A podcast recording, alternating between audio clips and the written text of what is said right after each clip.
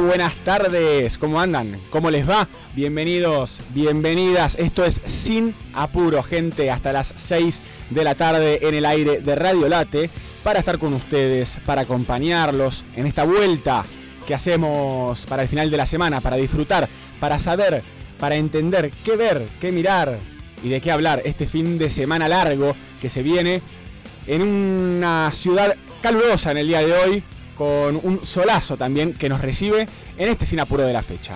Licha Santangelo a mi lado, ¿cómo andas querido? Hola Jopi, ¿cómo va? Muy buenas tardes para vos, para todos los oyentes. Y mirá cómo arranco, te digo. A 100 días del Mundial de Qatar. Mirá, ya arrancó la, cuenta regresiva, viejo. El countdown, exactamente. Eh, y ya muchos pensando en la pelotita, en la pelotita de fútbol, ni más ni menos. Así que bueno, hemos pasado una semana también que no, no ha sido ajena por mi lado de lo deportivo. Estuve muy presente y tanteando todo lo, sucedido para comentar con ustedes ahora en el día de la fecha, con algunas repercusiones sobre lo que ha sido, por ejemplo, ayer la eliminación de Estudiantes de La Plata y, como vos decías, recomendaciones, series y alguna cosita que, me animé a, ver para recomendar también aquí al aire en Sinapuro. Así que muy contento, muy contento. Segundo, segundo programa juntos. Se viene un programón esta tarde. Aprovecho para saludar a Sole Cook en la operación técnica, que también le gusta la pelotita, le gusta el fútbol. ¿Te gusta el fútbol, Sole? Bien, Sole. ¿Qué ¿eh? Sole? Sole es de Chicago. Chicago, Chicago, Aguante Chicago, aguante Chicago. Le mandamos un abrazo grande a Cristian, a, Loca, gran, gran hincha de Chicago, con Cristian Legnani en el estudio este viernes por la tarde, el director de este programa que también nos saluda. También del palo del deporte, de la pelotita. Él está pensando en la pelotita también. Pero él es más tuerca, me parece. ¿No? Así se le dice a los amantes del automovilismo. Sí, sí. Él en realidad viene, o sea, tiene, tiene apellido tuerca porque viene de ese palo, pero el flaco se dedicó a darle a la pelotita. Sí, es cierto. De hecho, faltaba el colegio, viste, hacía, hacía esas cosas, viste, sí. se para ir a jugar al fútbol. Recuerdo, lo, sé, lo sé, he visto muchos videos de y Mañana, mañana tiene torneo importante, arranca un torneo, un, intercambio ahí, sí. Qué lindos son los intercambios. Eh, en los abrojos, ¿no? Con Macri y con, los jueces, con todo, ¿no? Así que le deseamos suerte para, para este fin de semana a nuestro colega, a nuestro compañero Cristian, que doy fe la rompe en el fútbol.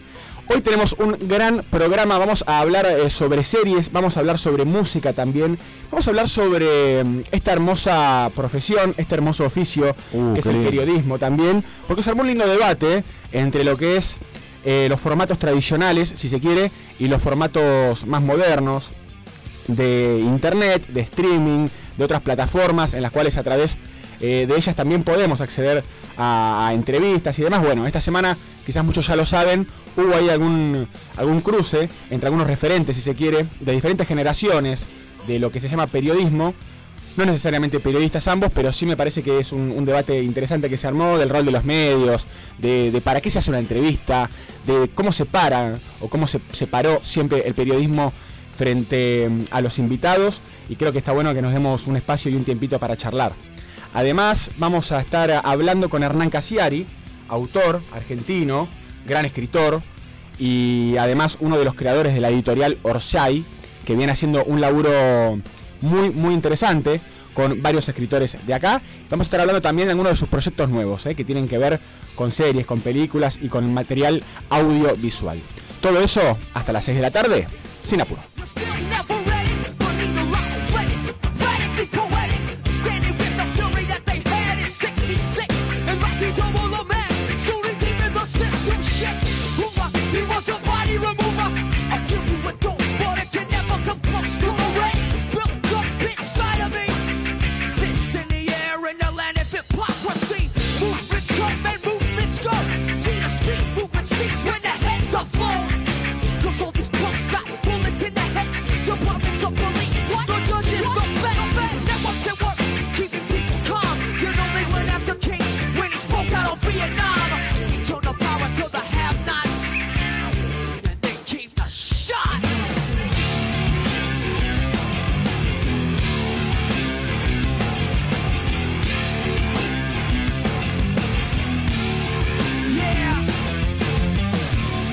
De semana largo se viene y por eso tenemos algunas propuestas para aquellos que quieran disfrutar de mm, alguna película, alguna serie para ver. Vamos a hablar sobre series de terror, sobre películas de terror, pero también algunas más amenas, otro tipo de, género. ¿No es así, Licha? Sí, exactamente. A ver, no me quiero anticipar al panorama deportivo y a, la información de, de la actualidad hoy por hoy.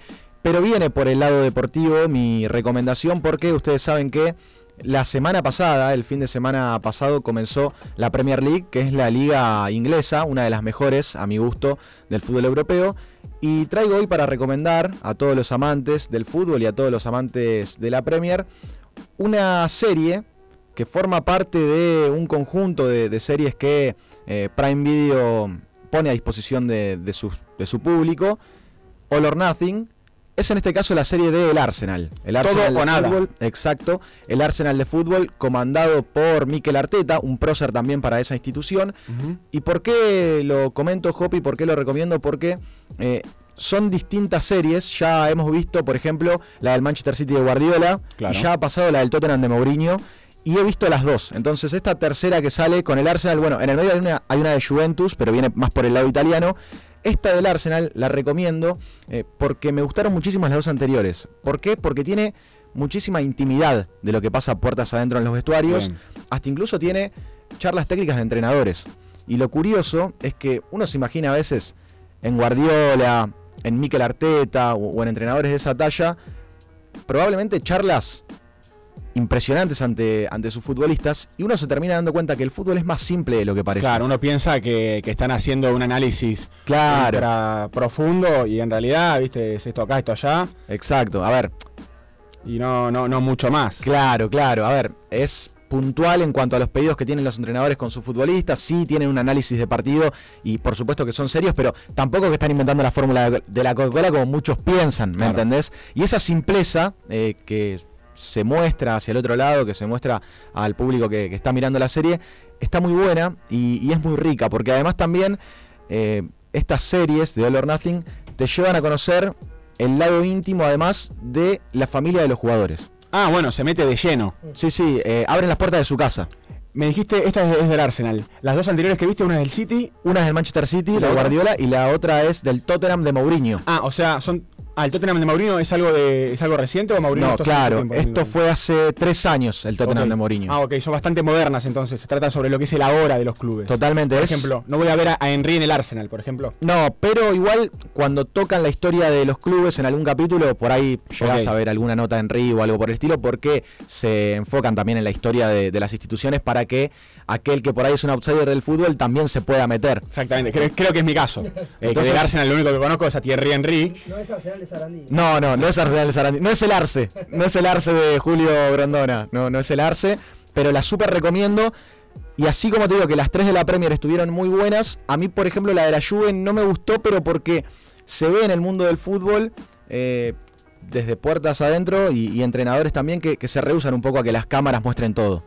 Y eso pasó con, la Juventus, por ejemplo, por eso el documental no salió tan bueno. Ahora, estas tres de la Premier League salieron muy buenas porque sí logran meter las cámaras en todos lados. Bien, o sea, más abierto los clubes ingleses que, evidentemente lo que pasó en Italia con la Juventus, toda una saga de Prime Video, ¿no? Claro, es una propuesta que tiene Prime Video, también tiene muchas propuestas al, al, estilo All or Nothing con el fútbol americano. Lo que pasa es que tal vez no somos nosotros los argentinos muy amantes del fútbol americano, lo que sí hay gente que. Hay, un grupo que, que, sí lo es y es muy fanático y seguramente ya las ha quemado, las ha consumido. Pero también es recomendable que si tienen Prime Video, ingresen y pispen porque hay muchas propuestas a nivel deportivo. Como ahora en un ratito te voy a contar una más. Por el lado del automovilismo también tengo algo preparado. Bien, buenísimo. Esas son algunas de las recomendaciones que tiene Licha para hacernos. Interesante, ¿eh? me, gustó lo de, lo de esto de meterse así en la intimidad de los jugadores. Un poco eh, si se quiere también la historia del club está muy bueno. Yo por mi parte pude ver una película de terror que tenía ganas de ver.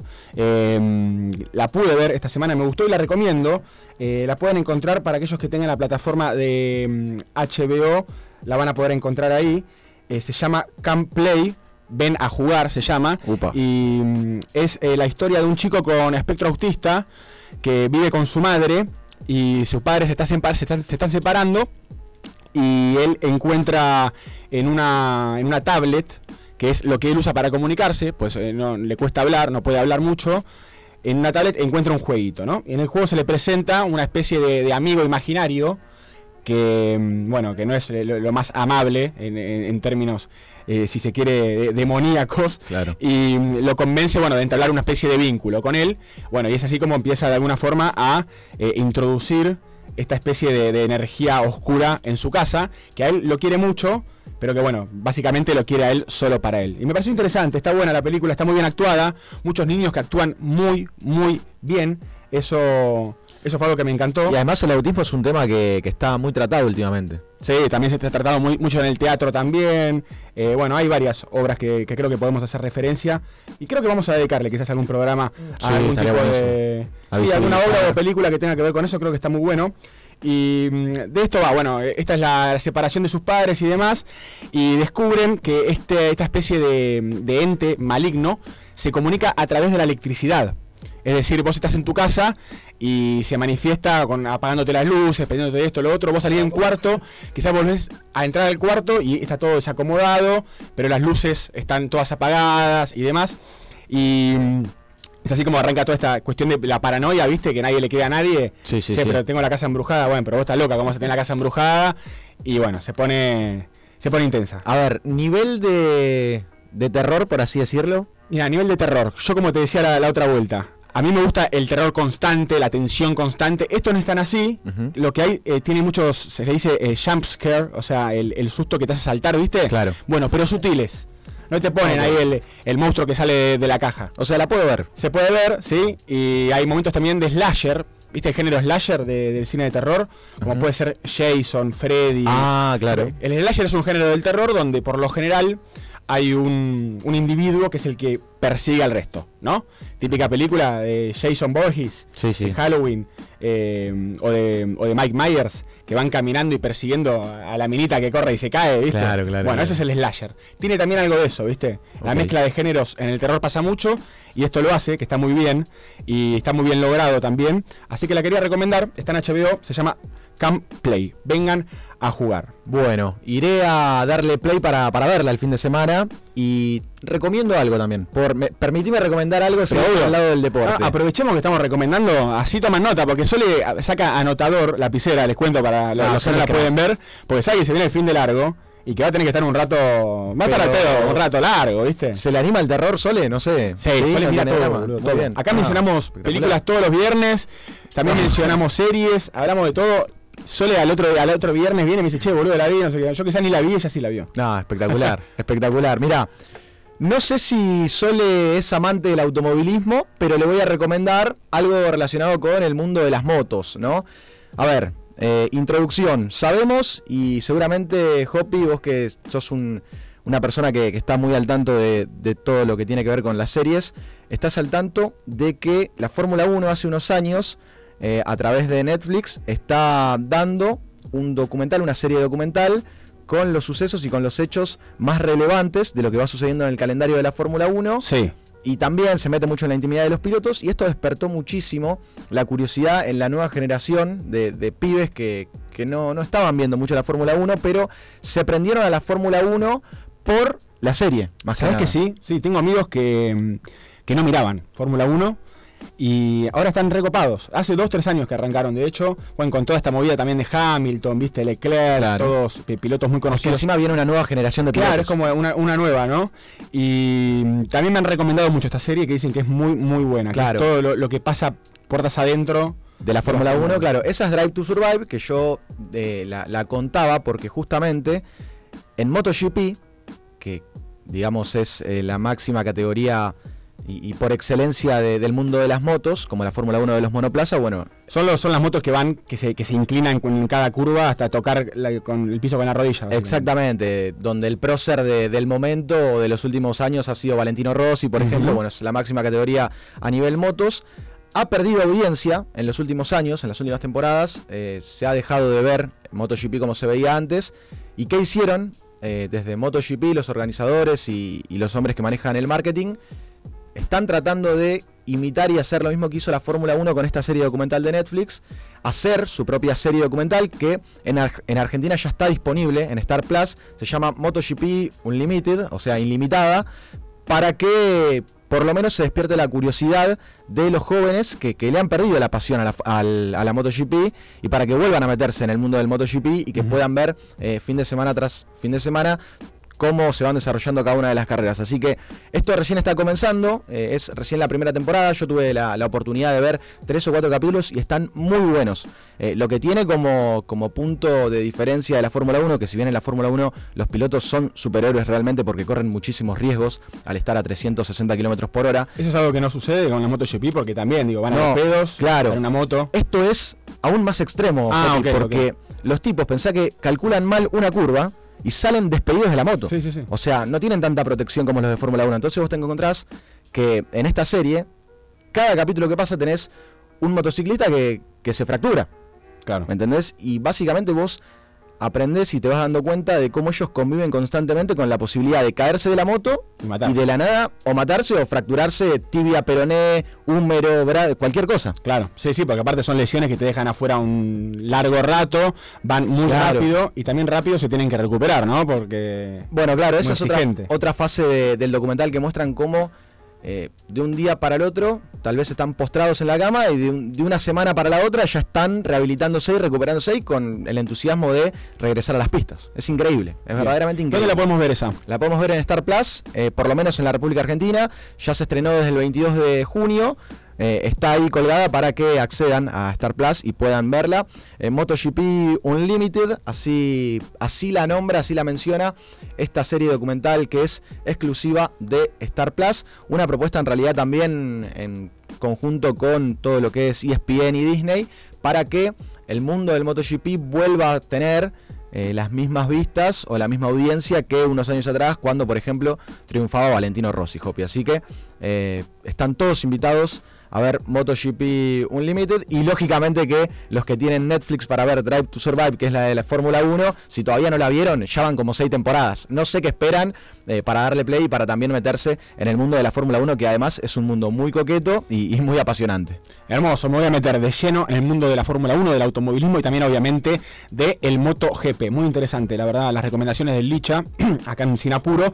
Eh, quería hablar de música antes de irnos a la primera tanda porque mm, se viene un muy lindo festival, una Strange Fest, eh, el primero de septiembre va a hacer esto y tiene un lineup muy interesante. Van a tocar los pibitos como una de las bandas principales. Eh, pero va a estar también Tommy Sainz con Pablo González. Tommy Sainz es baterista, lo hemos nombrado alguna que otra vez en Sinapuro, es el baterista de Román. Y también un montón de otros proyectos también ¿eh? que tiene. Y también colabora con varios artistas de hoy en día, como puede ser Woz y algunos más de la música urbana, de otros palos también, del jazz fusión también. Em, género muy lindo, que hay también referentes en nuestro país que, que son muy, muy talentosos. Pibes que tocan muy, muy bien, que han tocado con Malosetti, por ejemplo. Em, y van a estar presentándose el primero de septiembre.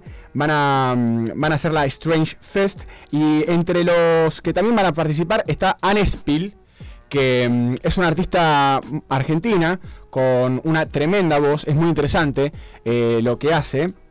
Y va a estar formando parte de esto que es la Strange Fest, que eh, lo auspicia Strange Brewing, un eh, bar de cervezas que está en colegiales. Yo lo recomiendo muchísimo, pero muchísimo. Si te gusta la cerveza artesanal, y la cerveza rica, bueno, recomiendo mucho Strange, un barcito que queda ahí en Colegiales, que va a formar parte de esto que es el Strange Fest, ¿eh? el jueves primero de septiembre, después le voy a decir bien dónde queda el complejo Art Media, eso es en Avenida Corrientes, si mal no recuerdo, em, donde van a poder disfrutar de, este gran show con Anespil, eh, una de las, de las muchachas que, que va a estar formando parte de, este gran, gran recital. el complejo Art Media es Avenida Corrientes 6271, Ciudad Autónoma de Buenos Aires. Así que eh, ahí pueden eh, acudir para, para, verlos, para presenciar esta recomendación de, de Hopi. ¿En qué, ¿En qué fecha será esto, Hopi? Primero de septiembre. Primero de septiembre, bien. Me agendo ya aquí en mi, en mi calendario, primero de septiembre nomás. Bien, ahí estamos escuchando eh, algo de Anne no sé si es el último, lo último que hizo, eh, pero estaba buscando Falta, uno de los temas de ella, que, me parece que está muy piola. Y también los que arrancaron a tocar hace muy poquito es eh, los Arctic Monkeys, que, bueno, esta banda inglesa también ultra talentosa y exitosa, si se quiere, la más exitosa de los últimos tiempos también, ¿por qué no? No se me ocurre otra, así, por lo menos post-2005 que, que, está a la altura. Arrancaron tocando en Turquía, van a venir para el, Primavera Sound Festival. Acá vamos a escuchar algo de Monkey más tarde. pero mm, quería presentar a Anespil, esta chica tan talentosa y tan linda, en su voz, en cómo mm, compone y cómo canta también, que va a estar presentándose, ¿en dónde? En el Strange Fest. Muy bien. ¿Y la escuchamos dónde? En Cine Puro, obviamente, ¿no? Hasta las 6 de la tarde, con ustedes, Anespil.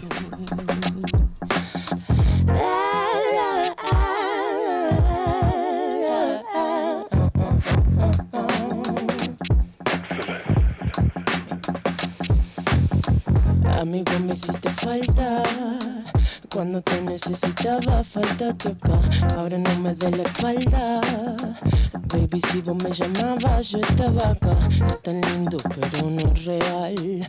Me tira y vuelve a levantarme. Y si me dice mi nombre al oído, me mata, me mata. Mi celo cuando sos suena distinto. Me salta el corazón cuando suena tu ringtone. Solo cuando sos algo se despierta en mí. No, no, no, no, no.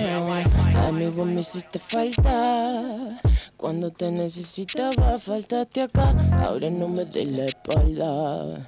Baby, si vos me llamabas, yo estaba acá. Es tan lindo, pero no es real. Jugué que me iba a olvidar, pero si me dice mi nombre al oído, me mata, me mata. Mi celo cuando soplo suena distinto. Me salta el corazón cuando suena tu ringtone.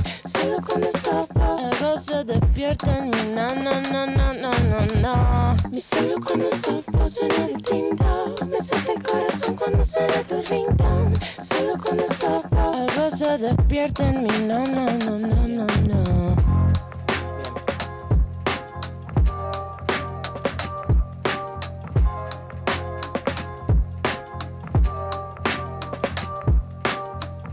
Mi celo cuando soplo suena distinto. Me salta el corazón cuando suena tu ringtone. Solo cuando soplo. Mi celo cuando soplo suena distinto. Me salta el corazón cuando suena tu ringtone. Solo cuando soplo. Algo se despierta en mí. No, no, no, no, no, no. Bonas Guiot está haciendo Sin Apuro por Late 931. Late. Frecuencia de radio 931. Frecuencia de música. Desde Puerto Madero para el mundo. Invierno en Late. Aire fresco. Diario El Sol, el matutino del Gran Buenos Aires.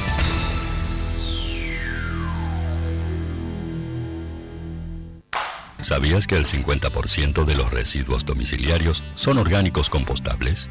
SEAMSE es la principal productora de compost de Argentina y lo hace a partir de los residuos. Entérate más en www.seamse.gov.ar y en sus redes sociales. SEAMSE, Ingeniería Ambiental. Late. Tu radio 931. Tu frecuencia. Invierno. Aire fresco. En Sancor Seguros cumplimos 75 años comprometidos con nuestros clientes. Y esa fue y es la base de cada uno de nuestros logros, de nuestra expansión, de nuestro liderazgo indiscutido. Y es lo que nos lleva a innovar para estar siempre un paso adelante. De eso se trata comprometerse, de cumplir años, cumpliendo. Sancor Seguros. Estamos hace 75 años con vos. Estamos. Superintendencia de Seguros de la Nación, número de inscripción 0224. Alimsa, servicio integral de limpieza. Ingresa en alimsa.com.ar, teléfono 4787-9005. Alimsa, calidad y profesionalismo. Centro de Empleados de Comercio de Luján. En Alcina 1166. Teléfono 023 23 42 21 74. Centro de Empleados de Comercio de Luján. Cotillón Casa Alberto. Productos nacionales e importados. Cotillón Casa Alberto.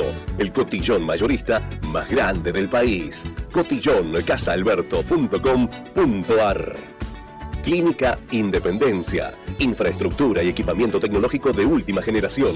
En Luis María Drago, 5681, Munro. Clínica Independencia. Sindicato de Empleados de Comercio de San Antonio de Areco. En Arellano y Ascuénaga. Con teléfono 023 26 45 42 84. secareco.org.ar. Estás escuchando Sin Apuro por Late 931.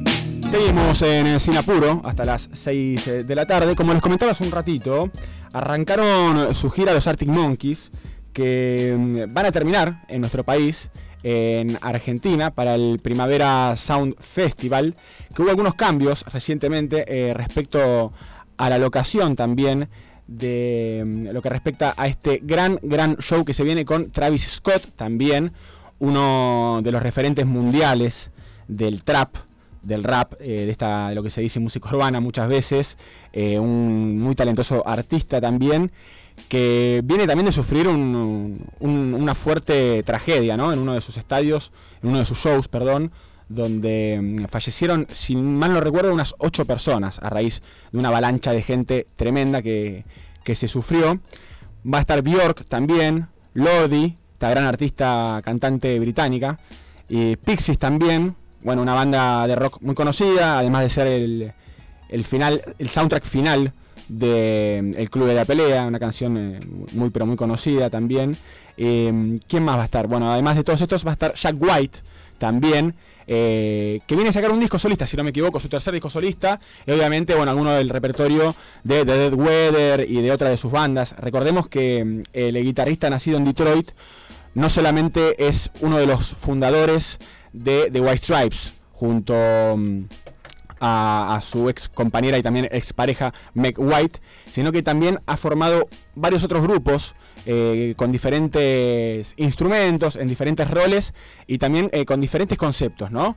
Me recuerdo que en una época le estaba haciendo una gira solista para su mm, disco Blunderboss, su disco solista, su primer disco solista, y mm, había hecho una, había hecho dos grupos. Uno enteramente formado por mujeres, tocaban el saxofón, otras el piano, otras tocaban el violín, eh, saxofón creo que no había igual.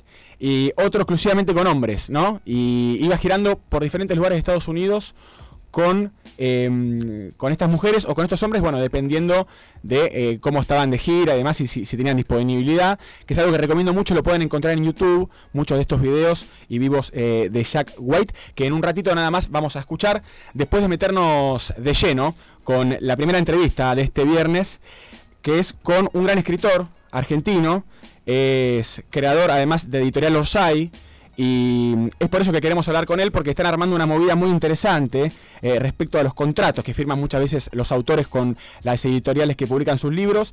Y además eh, se encuentra en este momento produciendo una película que va a dirigir nada más ni nada menos que el gran Diego Peretti.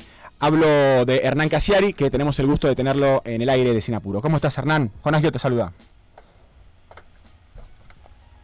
Hola, Hernán, ¿me escuchás?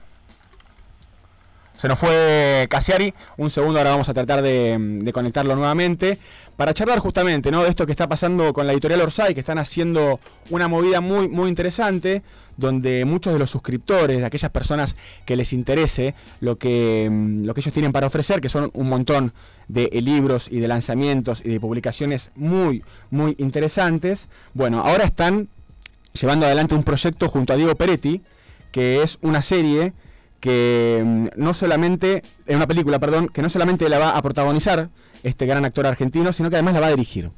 Y no es, no es poco, ¿no? Porque estamos hablando, bueno, de uno, de los actores argentinos referentes, de los más taquilleros. Y bueno, vamos a hablar con, uno de los impulsores de esta movida que lo tenemos al aire, Hernán Casiari. Jonás, yo te saluda, ¿cómo estás? Hola, a ver si ahora sí, ¿no? Ahí me escuchas bien, ¿no? Se te escucha bárbaro. Perfectamente. ¿Cómo andas? ¿Todo bien? Bien, todo muy bien por acá. Me imagino estarán muy contentos, ¿no? Con toda esta movida que están armando, con esta producción que se viene. Eh, y están juntando mucha guita también, ¿o no? Sí, empezó hace muy poquito el financiamiento para nuestro cuarto proyecto audiovisual, que le pusimos así como nombre de entre casa el Peretti Project. y en los primeros nueve días ya estamos arriba de los 250 mil dólares, así que estamos muy contentos porque teniendo en cuenta que hay tiempo hasta el último día del año, vamos a venir muy bien con, con la financiación. Bien, eh, además lo están haciendo con alguien, o sea, de, de mucho renombre, imagino. ¿Cómo fue eh, contactarlo a Diego? ¿Se prendió así nomás al proyecto? ¿Le interesó? ¿Cómo fue toda esta, esta creación? Venimos trabajando desde hace bastantes años con, con Diego, en, en- sobre todo en lo que más nos interesa de esta película, que es el guion. Sí, empezamos a trabajar en el guion en 2017, así que imagínate. Eh, son cinco años ya.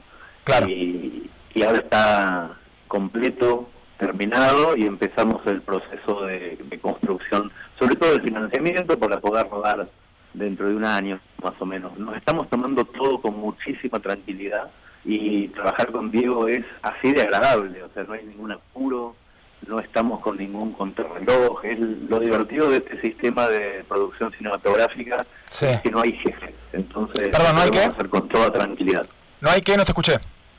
No hay jefes, Ah, no hay jefes, claro, se lo maneja, podemos digamos, hacer con, con toda tranquilidad. claro, hay otro tipo de trato, imagino no hay una jerarquía así muy marcada y mm, van a estar rodando, se va a estar filmando tanto en Argentina como en Bélgica, ¿puede ser? Sí, se va a hacer el 70% de la, de- del rodaje y de la, de la producción en sí mismo va a ser en Bruselas. Bien. Eh, un- ¿La muerte de un comediante es el nombre? ¿Ya está, ya tiene Ese nombre? es el nombre de, ese es el nombre del proyecto, el Sí. nombre de la película, por lo menos en esta instancia podemos cambiarlo, pero suponemos que no. Y, y es un es un proyecto que es una idea de Diego, y el guion es mío y del socio Chiri Basilis, Sí. y Diego, además de protagonizarla, la va a dirigir. Bien, qué bien, interesante. ¿Ya tiene más o menos una fecha de estreno o algo? ¿Ya se vislumbra algo?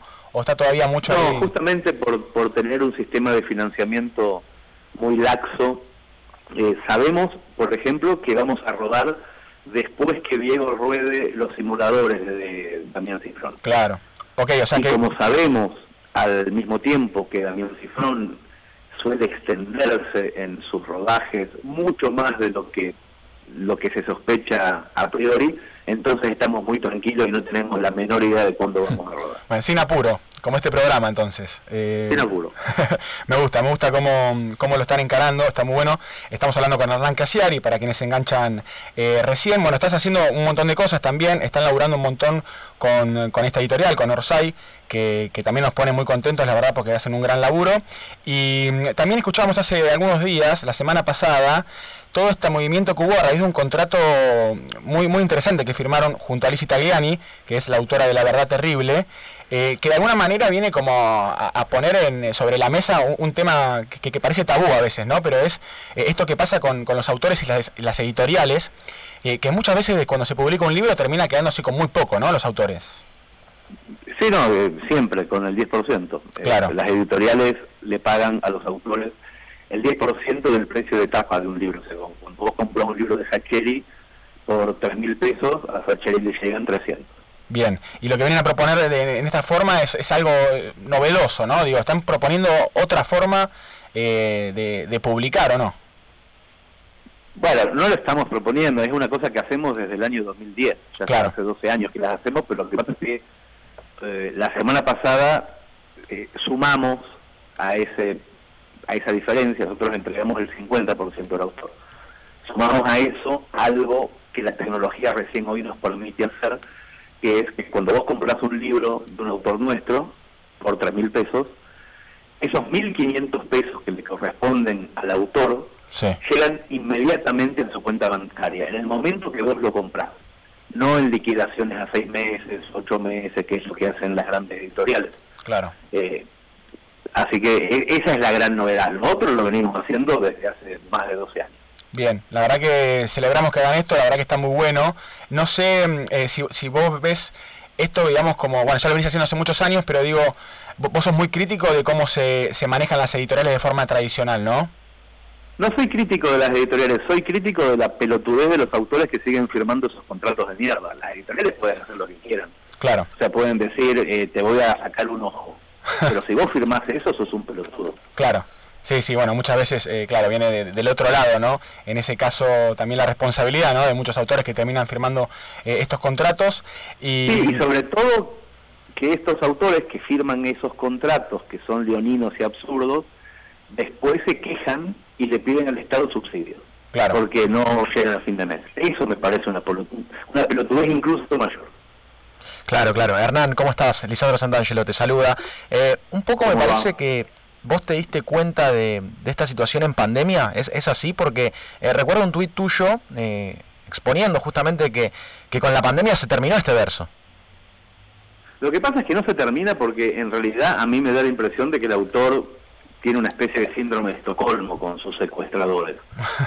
Eh, no es que yo lo descubrí en pandemia. En pandemia el cuentito era más fácil de contar. Claro. O sea, yo esto se lo vengo diciendo a mis amigos bestsellers desde 1810, que son unos pelotudos. Pero bueno, qué sé yo, es como que, no, bueno, pero a mí me gusta fumar porro, qué sé yo, ¿viste? las cosas que letras que son, muy drogadictos.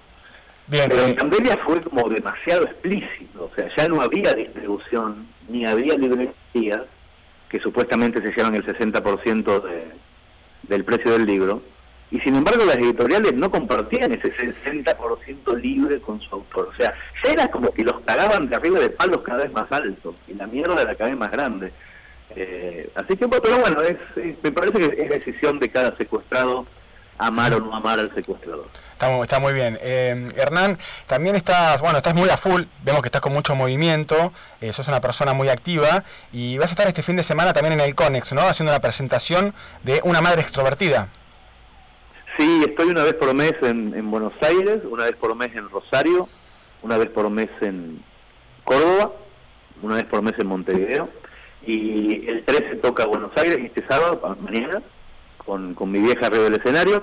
Después estoy todos los días 18 de cada mes en Córdoba, todos los días 24 de cada mes en Rosario. No importa si caiga lunes, jueves, viernes, estoy siempre ese día, el 18 y el 24. Hernán, mañana con la posibilidad de, terminar humillado ante el público, ¿no? Vos eh, contabas esto con al respecto de Chichita, ¿puede ser?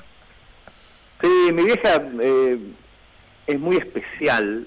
¿Por qué? Eh, y porque no la podés manejar, o sea, se sube al escenario y depende de cómo esté de ánimo, te puede llevar al drama, o a la comedia, o incluso a la humillación. a mí me, divierte mucho mi vieja arriba del escenario, no tanto abajo, abajo del escenario en absoluto, pero arriba del escenario me, me, llevo bien con ella. Che, ¿y qué proponen en el show? ¿Cómo es la, dinámica? Yo cuento cuentos en donde ella es protagonista o secundaria y, y ella se mete en el medio de eso dependiendo de lo que cuente, no siempre son los mismos cuentos, a veces trato de sorprenderla para que no me rompan los huevos, pero me rompen los huevos igual. Eh, hay algo que el que está, el que está presente se da cuenta que es genuino, que no está guionado y otras cosas que son cuentos con guion. No, es interesante la verdad esto también de llevar ¿no? el vínculo eh, madre madre hijo a un escenario y también de alguna manera digo desnudarte, ¿no? Porque estás con tu mamá, que bueno, como decía Calicha, te puede te puede dejar mal parado en un segundo. Sí, sí, yo creo que ya a esta altura tengo la coraza bastante armada, ¿no? Es una cosa que no podría haber hecho a los 25 o 30 años, pero ahora ya sí ella está más vieja, tiene menos dardos envenenados, yo tengo la coraza un poquito más fuerte, pero es, divertido ¿eh? lo que pasa allí. Bien, y estás yendo de acá para allá, bueno, casi todas las semanas viajas a una ciudad distinta, eh, te estás presentando en un montón de lugares con diferentes proyectos. ¿Tenés tiempo para leer y para escribir? Eh, yo hace mucho que no leo, pero no por esto, sino porque dejé de hacerlo y, dejé de escribir en 2015. Entonces, no es que no tenga tiempo o tenga, ya no, son actividades que practique. ¿Y tenés pensado volver a hacerlo? No, ni en pedo. ¿Por qué? la, escritura ya está, ya la hice, escribí 15 años, 16, y, y tengo una obra que prefiero adaptar a otros formatos antes que extenderla. Y, y la lectura es algo que me, me, me, requiere de una concentración que ya no tengo estoy en muchas cosas al mismo tiempo y prestarle dos horas de mi vida a estar concentrado leyendo un libro me cuesta mucho. Prefiero prefiero ver una serie o escuchar mucho. Me, gusta mucho el podcast. Pero la lectura, esa, esa ah. lectura en voz baja me, dejó de interesar hace bastante. Bien, ¿y te gustan las series y las películas también? Sí, sí, claro, veo, veo, no te digo que veo mucho, pero cuando, cuando quiero descansar de una peli o una serie. Ah, porque estuvimos haciendo una serie de recomendaciones, hicimos ronda de recomendaciones hace un rato. Estás invitado si querés recomendar algo, no sé, que te haya... Y podcast también, ¿eh? Podcast también, no sé, si te interpeló algo mucho, te gusta mucho, sos libre de recomendarlo. Sí, puedo recomendar algo que es una mezcla de todo. Es, es, una serie, pero es en formato de podcast, es chilena, se llama El Caso 63, búsquenlo en Spotify y está muy bien. Sí, es, eh, una, ¿es una audioserie? Sí, sí, sí. Sí, creo que lo ubico, creo que la ha recomendado eh, Fede Cortés en el aire. Está bueno, está bueno. Está buena, ¿no? capítulos y es una manera nueva. Podés cerrar los ojos, descansar y dejarse llevar por la imaginación. Claro, está buenísimo. Me parece muy interesante eso, ¿viste? Esto de, tirarse, cerrar y ya está, viajar. Eh, estamos hablando con Hernán Casiari, para quienes se enganchan recién, autor, también uno de los eh, fundadores de la editorial Orsay. Y mm, pregunta a Licha Santangelo. Claro, no, es que el podcast en realidad, yo por ejemplo a, nivel personal lo, utilizo para dormir. ¿Vos cómo, por qué lo utilizás? ¿En cualquier momento? ¿En el auto? ¿En, dónde? Sí, también. Eh, cuando, cuando no tengo ganas de, posar la vista en ningún lado y al mismo tiempo sigo teniendo ganas de que me cuenten una historia.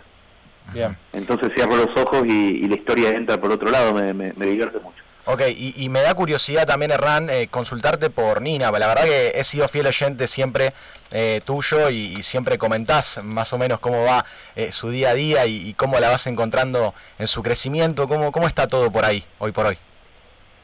Nina y yo hacemos una especie de podcast visual, está en YouTube, que se llama Zoom de Libros, en donde charlamos de libros una vez cada 15 días cumplió 18 años, está estudiando literatura inglesa en Londres y en Barcelona.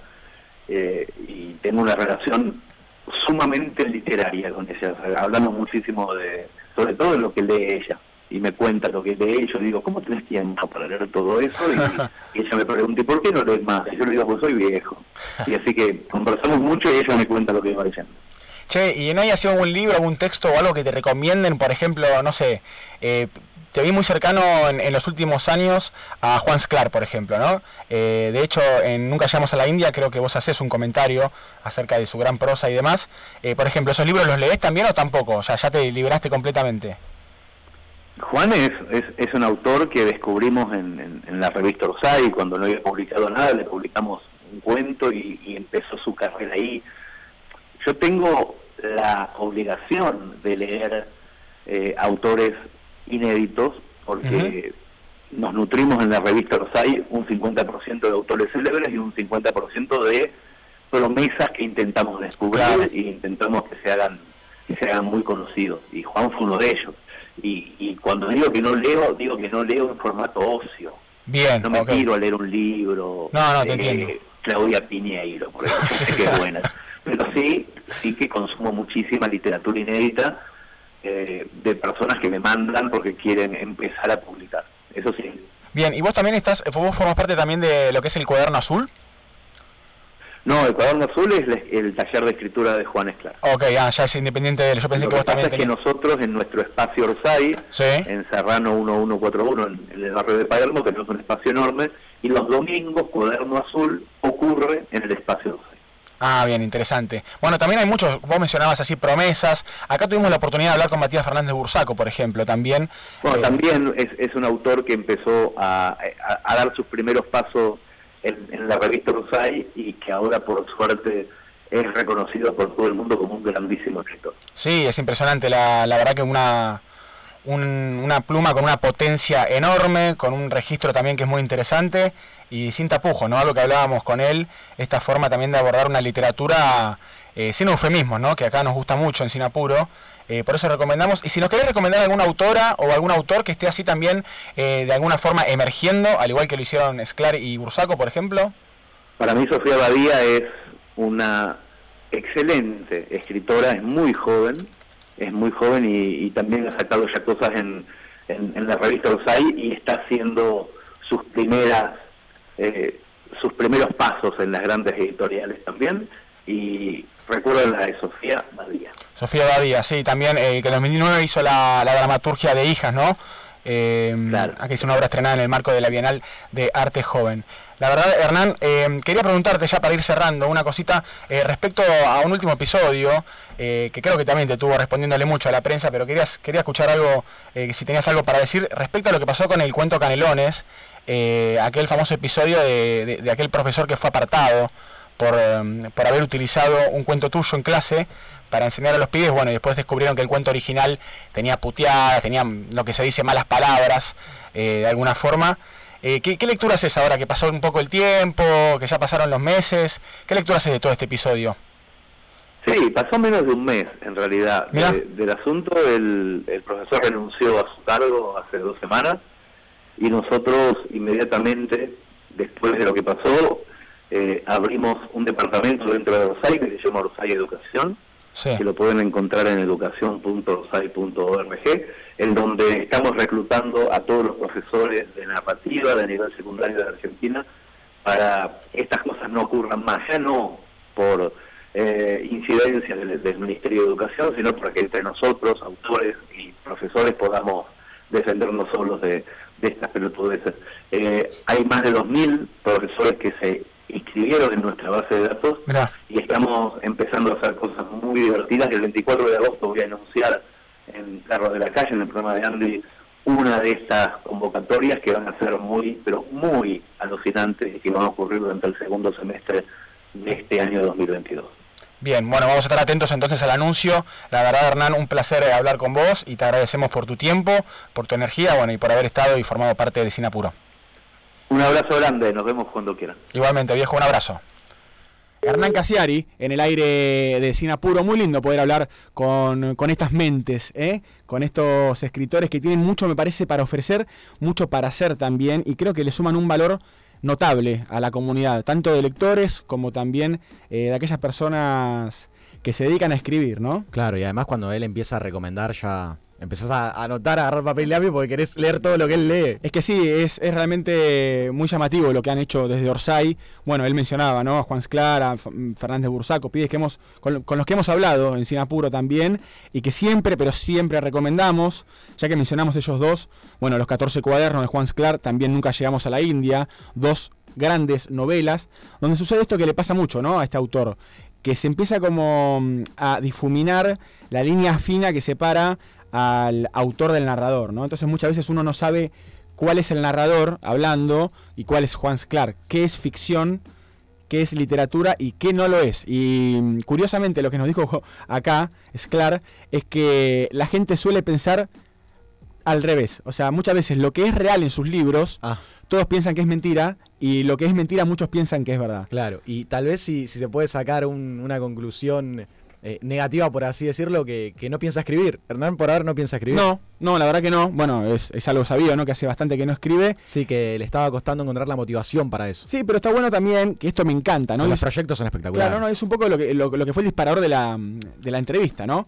Que se, que se mete de lleno en proyectos audiovisuales y que cada vez que se mete encima va generando algo mayor a la vez anterior. Digo, en este caso están nada más ni nada menos con Diego Peretti, ¿no? Si no es uno de los tres actores más grandes eh, de Argentina del momento, la pega en el palo. Y hablando de Matías Fernández Bursaco, autor de Formas Propias también, y de otro último libro que salió hace muy poco, eh, bueno, este muchacho que tiene una enfermedad muy, muy rara, donde el cuerpo le genera coágulos y tiene como si fuera tumores dentro de su cuerpo que le deforman el cuerpo, es una enfermedad muy, muy rara. Y bueno, escribe sobre cómo es vivir así. Eh, sobre silla de ruedas, sobre cómo le cuesta y necesita ayuda para movilizarse, para ir al baño y, bueno, y todo lo que fue también su iniciación sexual, su adolescencia y demás. Bueno, otro gran autor que siempre recomendamos en Sinapuro. Quédense porque vamos a estar hablando en un rato sobre deportes, también vamos a estar hablando mm, sobre algunas propuestas culturales interesantes que se vienen. Vamos a escuchar Arctic Monkeys porque ha vuelto una de las grandes bandas de nuestra generación y además Vamos a estar haciendo... Agenda deportiva, tenemos, tenemos mucho, tenemos mucho. Mucho, mucho más, hasta las 6 de la tarde con ustedes haciendo y haciéndolo sin apuro. Sin apuro. Sin apuro. Terminamos, la semana. Sin apuro. Terminamos la semana. En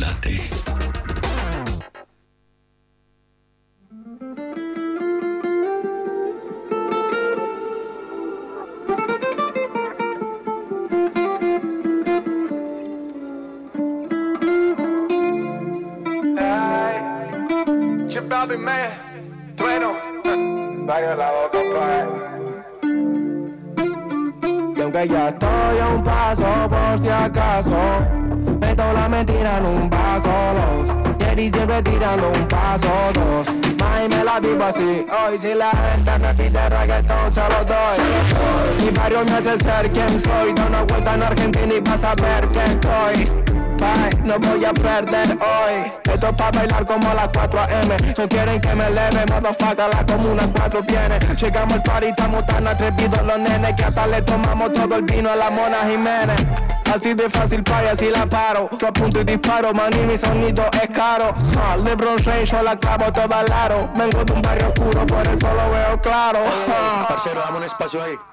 Dime trueno, sé que me sigues desde tranquila Respeto a la nueva escuela, están saliendo un par de kilas Soy fan de los que respeto, soy fan de los freestyle ¿Qué onda turro? Welcome to la grande liga Esto hay que meterle empeño, mi Jordan yo la diseño Perreo de esos de gueto, como de Arqui de la gueto Ella quiere que le dé el combo completo Yo con mi champaña Mateo prende el bareto Le mi gente me pide reggaetón, se lo doy mi barrio me hace ser quien soy. De una vuelta por Colombia vas a ver que estoy bye, no voy a perder hoy. ya estoy a un paso por si acaso. Meto la mentira en un vaso, los Jerry siempre tirando un paso, dos. Ay, me la vivo así. Y aunque ya estoy a un paso por si acaso. Meto la mentira en un vaso, dos. Jerry siempre tirando un paso, dos. Ay, me la vivo así. y mis guachos de Argentina, ¿dónde están? Mi parce de Colombia que me dice el peladito está en un plan. Estamos dominando el mundo en el sur de la capital me quieren en el uno par como Martín Caradagian ja. Papi, estamos activos, pregúntame si jodemos Aunque no llueva en la calle, siempre está sonando el trueno Tengo a la capital prendida a fuego Voy a hacer leyenda como Daddy Yankee, Balvin, Tego y uno Estamos con los guachos y la nea, estamos rompiendo. Gracias a Kiki y les nea Bendiciones de arriba, paz y amor en la tierra. Esto para la gente del barrio, pa' que sueñen y crean. Si mi gente me pide reggaetón, se lo doy. Mi barrio me hace ser quien soy. De una vuelta por Colombia vas a ver que estoy. no voy a perder hoy. Estoy a un paso por si acaso. Meto la mentira en un vaso, los Jerry siempre tirando un paso, dos. May me la vivo así Aunque ya estoy a un paso por si acaso. Meto la mentira en un vaso, dos. Jerry siempre tirando un paso, dos. May me la vivo así. Latino gang, yeah, yeah Chibabi man Argentina pa' Colombia, pa' todo el mundo, Invierno, invierno 93.1 Tu dial Late Tu radio Desde Puerto Madero 24-7 Para ti Si el alcohol está desbordando los encuentros entre amigos, el alcohol está desbordando tu vida. Alcohólicos Anónimos, sabemos de qué se trata. Llámanos 011 4 325 1813. Museo del Jamón. Restaurante, bar, almuerzo, cenas, momentos para degustar auténticos sabores. Museo del Jamón. Jamón ibérico, jamón serrano y todas las exquisiteces de la cocina ibérica. Alicia Moro de Justo 2020, a metros de la bajada de la autopista Buenos Aires-La Plata. Reservas 0800 222 3538. Museo del Jamón, Puerto Madero nuevo espacio para una esencia que perdura. Cada día con vos y en todos los escenarios de la realidad. Diario El Sol, el matutino del Gran Buenos Aires pusimos en marcha la segmentación energética. Inscribite en argentina.gov.ar barra subsidios según la terminación de tu DNI. Si termina en 0, 1 o 2, hacelo entre el 15 y el 19 de julio. Si termina en 3, 4 o 5, entre el 20 y el 22. Y si termina en 6, 7, 8 o 9, entre el 23 y el 26. Si no, hacelo de manera presencial con turno en las oficinas de ANSES. Segmentación energética. Argentina Presidencia. Enlate 931 Aire Fresco.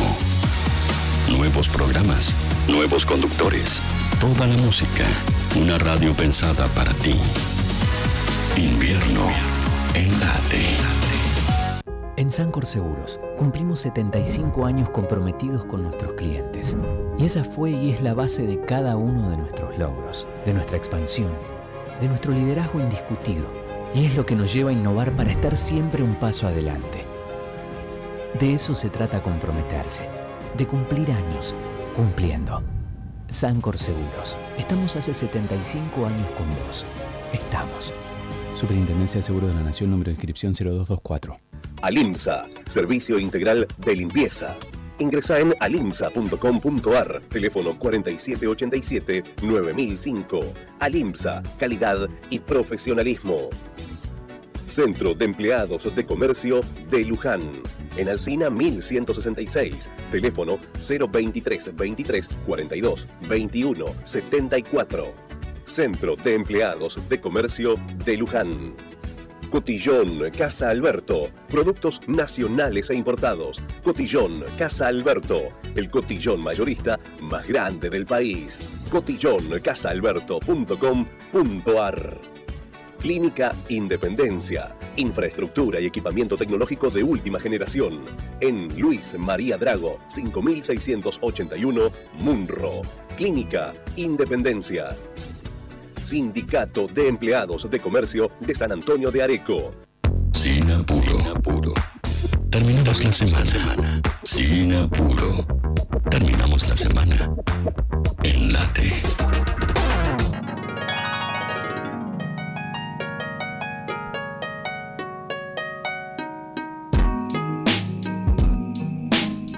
...58 minutos pasados de las 4 de la tarde en todo el país... ...y en Sin Apuro hablamos de deportes...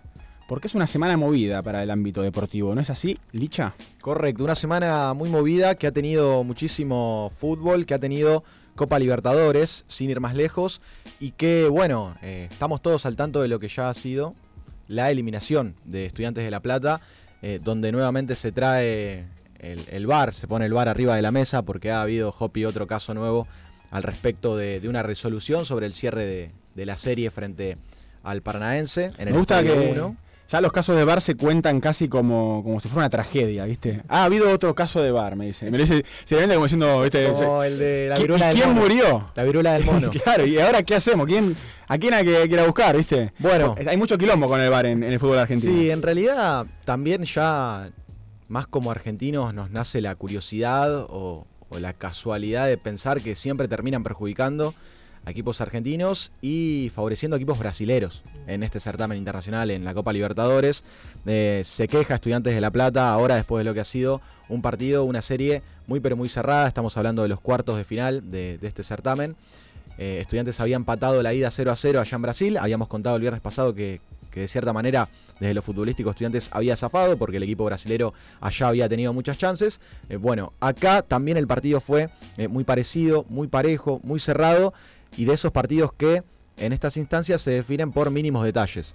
Eh, Estudiantes no ha tenido la suerte de convertir en el segundo tiempo, tuvo ocasiones de pelota parada, situaciones erradas, goles cerrados eh, que por ahí en otras ocasiones terminan dentro del arco.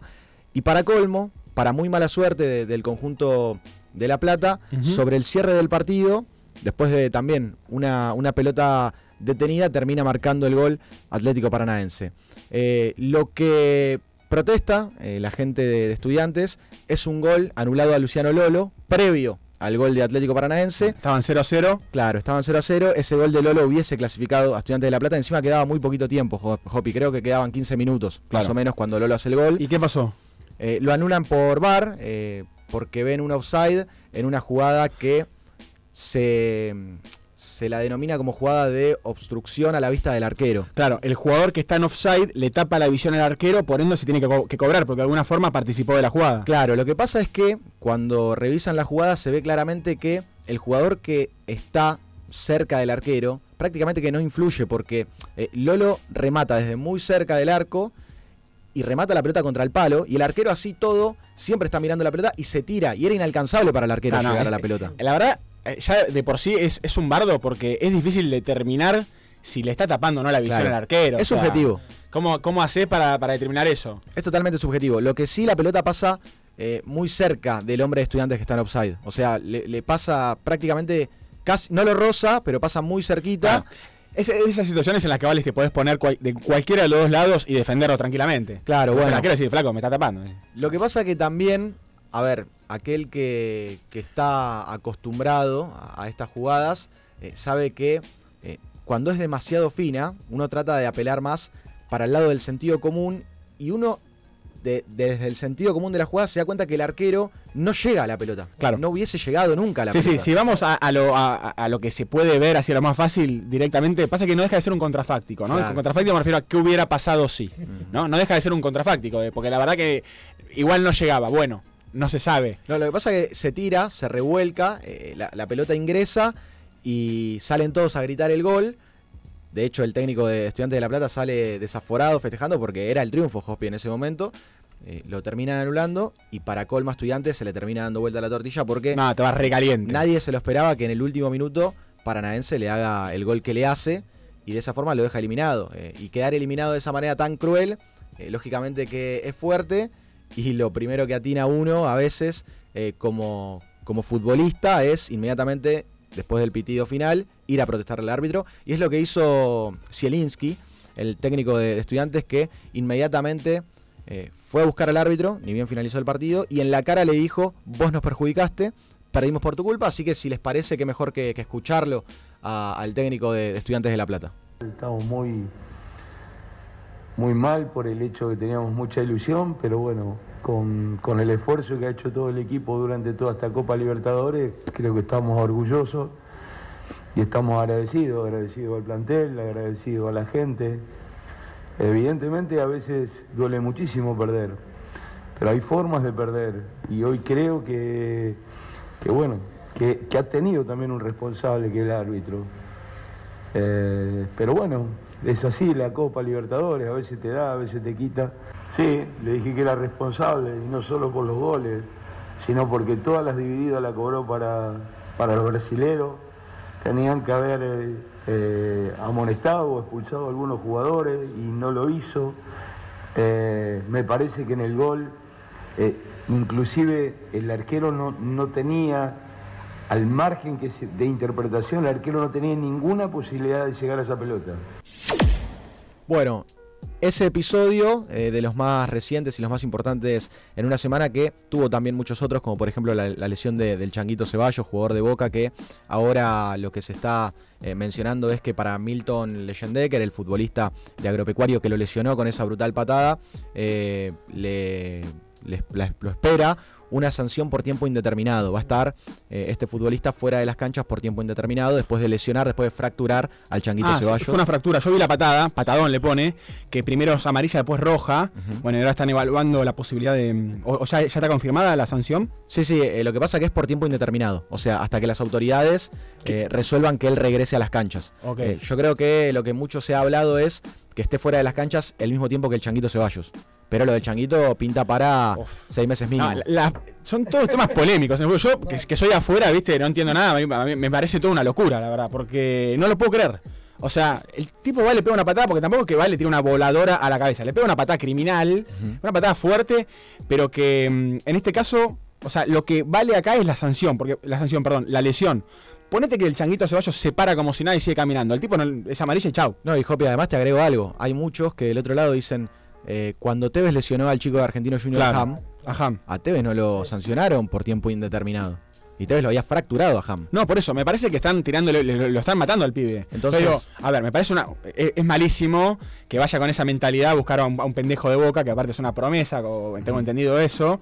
Porque esta piel es la típica cabeza que vos decís, jugó contra Boca, eh, agropecuario que es de la B. O de la de, de tercera división. En la tercera división, el pibe, claro, sale a la cancha contra Boca, debe ser el partido de su vida, ¿no? Hasta el momento, por lo menos. Sí, ahora me entró la duda si Agropecuarios de segunda. Posiblemente el partido más importante del pibe, ¿no? Sale con toda a la cancha. Lo agarra Ceballos y dice, este pibe no me va a pasar, este pibe que, que la mueve, la pisa, qué sé yo, lo mato. Pero a mí me parece una sanción muy, muy fuerte. No, y además dicen que hubiese pasado si hubiese sido al revés, si hubiese Claro. sido un futbolista de Boca que lesiona a un agropecuario. Hubiesen sancionado, por ejemplo, a Marcos Rojo por tiempo indeterminado. Ni en pedo. Entonces ahí, Yo con lo poco que sé de fútbol, ¿eh? te digo, yo he visto partido de Boca, a Rojo le perdonan todo. Claro, pero es tremendo. Rojo te caga a piña, te pone un manotazo en un córner. Juega con otro reglamento. Sí, juega con otro totalmente. Y si, si hablamos de locura, Hopi, te cuento también lo que sucedió en Mar del Plata. También otra locura de- Hubo, mundo del fútbol. hubo mucho movimiento con Aldo Civi, ¿no? Claro, ha perdido el conjunto de, de Mar del Plata, el tiburón, que está seriamente comprometido eh, con el descenso. Perdió ante Godoy Cruz. y como represalia insólita, eh, Barras Bravas ingresaron al lugar donde en el predio habían estacionado los futbolistas sus automóviles y les quemaron los autos. O sea, les prendieron fuego los autos. Eh, lo bueno de todo esto es que no hubo que lamentar heridos. Por suerte no hubo que lamentar heridos. Apenas habían dos guardias de seguridad que vos imaginate, eh, se te viene una barra brava encima. De hecho hay eh, algún testimonio que dicen que entraron hasta incluso con armas de fuego y, tirando tiros eh, para todos lados. para después sí dar con los automóviles de los futbolistas. Son los autos de Debecki, del Chaco Martínez, de Francisco Cerro, el exfutbolista de Racing, de Zacarías y de un integrante del cuerpo técnico también, que los autos están completamente incinerados, se pueden ver las imágenes. Sí, me hace, eh, me hace acordar esa época en la que eran comunes, ¿te acordás? Los, los incendios, los quemacoches, le decían. eh, en el barrio porteño de Villa Devoto, por lo menos, pasaba muy seguido Sí. que, que se vieran así autos prendidos fuego. Bueno, así tal cual quedaron, o sea, completamente inutilizables. Destrucción total asegurada. Claro, y además eh, también el miedo y el, y el temor que ahora eh, tiene el plantel, que tiene el cuerpo técnico, Sí. eh, por más incidentes que pueden llegar a suceder en el futuro. Eh, de hecho, lo que ya se ha, se ha resuelto es que Aldo Civi, cuando juegue de local, juegue a puertas cerradas de aquí hasta que termine el campeonato. Lo que pasa también es que esto, por ejemplo, Hopi no, no ha sido en Mar del Plata. Estaban jugando en Godoy Cruz. Eh, los futbolistas dejaron sus autos en el predio. Desde el predio se viajaron a, a Mendoza y fueron a buscar los autos. Entonces, por más que jueguen a puertas cerradas, eh, cada vez que dejen los autos ahí, ¿qué, qué va a pasar? Sí, no, vale, imagino que igual, perdón, la próxima vez que dejen los autos ya va a haber un, un seguridad. operativo de seguridad un poco mejor, ¿no? Más formado y demás. ¿Tenemos más noticias respecto al deporte, Licha? Sí, respecto al deporte, eh, vamos a hablar un poco de lo que se viene para el fin de semana. Para el fin de semana, porque Sí. eh, la gran promesa de- del fin de semana será el partido que deberán jugar Racing y Boca en el cilindro de Avellaneda, 20-30 horas el domingo, que tiene un condimento muy particular. En las últimas horas se ha hablado mucho del mundo de Boca por Ceballos, como nosotros recientemente comentamos, pero también se habló mucho de el Romero Gate. Chiquito Romero, el arquero que nació de Racing, que fue formado en el predio Tita Matiusi, se encontraba libre, el ex arquero del seleccionado argentino. Eh, bueno, Boca le hace una oferta contractual para que se una al equipo que hoy comanda el Negro Ibarra y Chiquito Romero acepta. Esto en Racing obviamente eh, causó eh, de algún modo desilusión por el lado del hincha porque el hincha soñaba con verlo a Chiquito Romero volviendo a vestir la camiseta de Racing y retirándose con la camiseta de Racing. Eh, bueno, Chiquito firma con Boca y para colmo tiene cierto comentario desafortunado en contra del público de Racing porque cuando lo presentan en conferencia de prensa dice, llegué a Boca, el club más grande de la Argentina.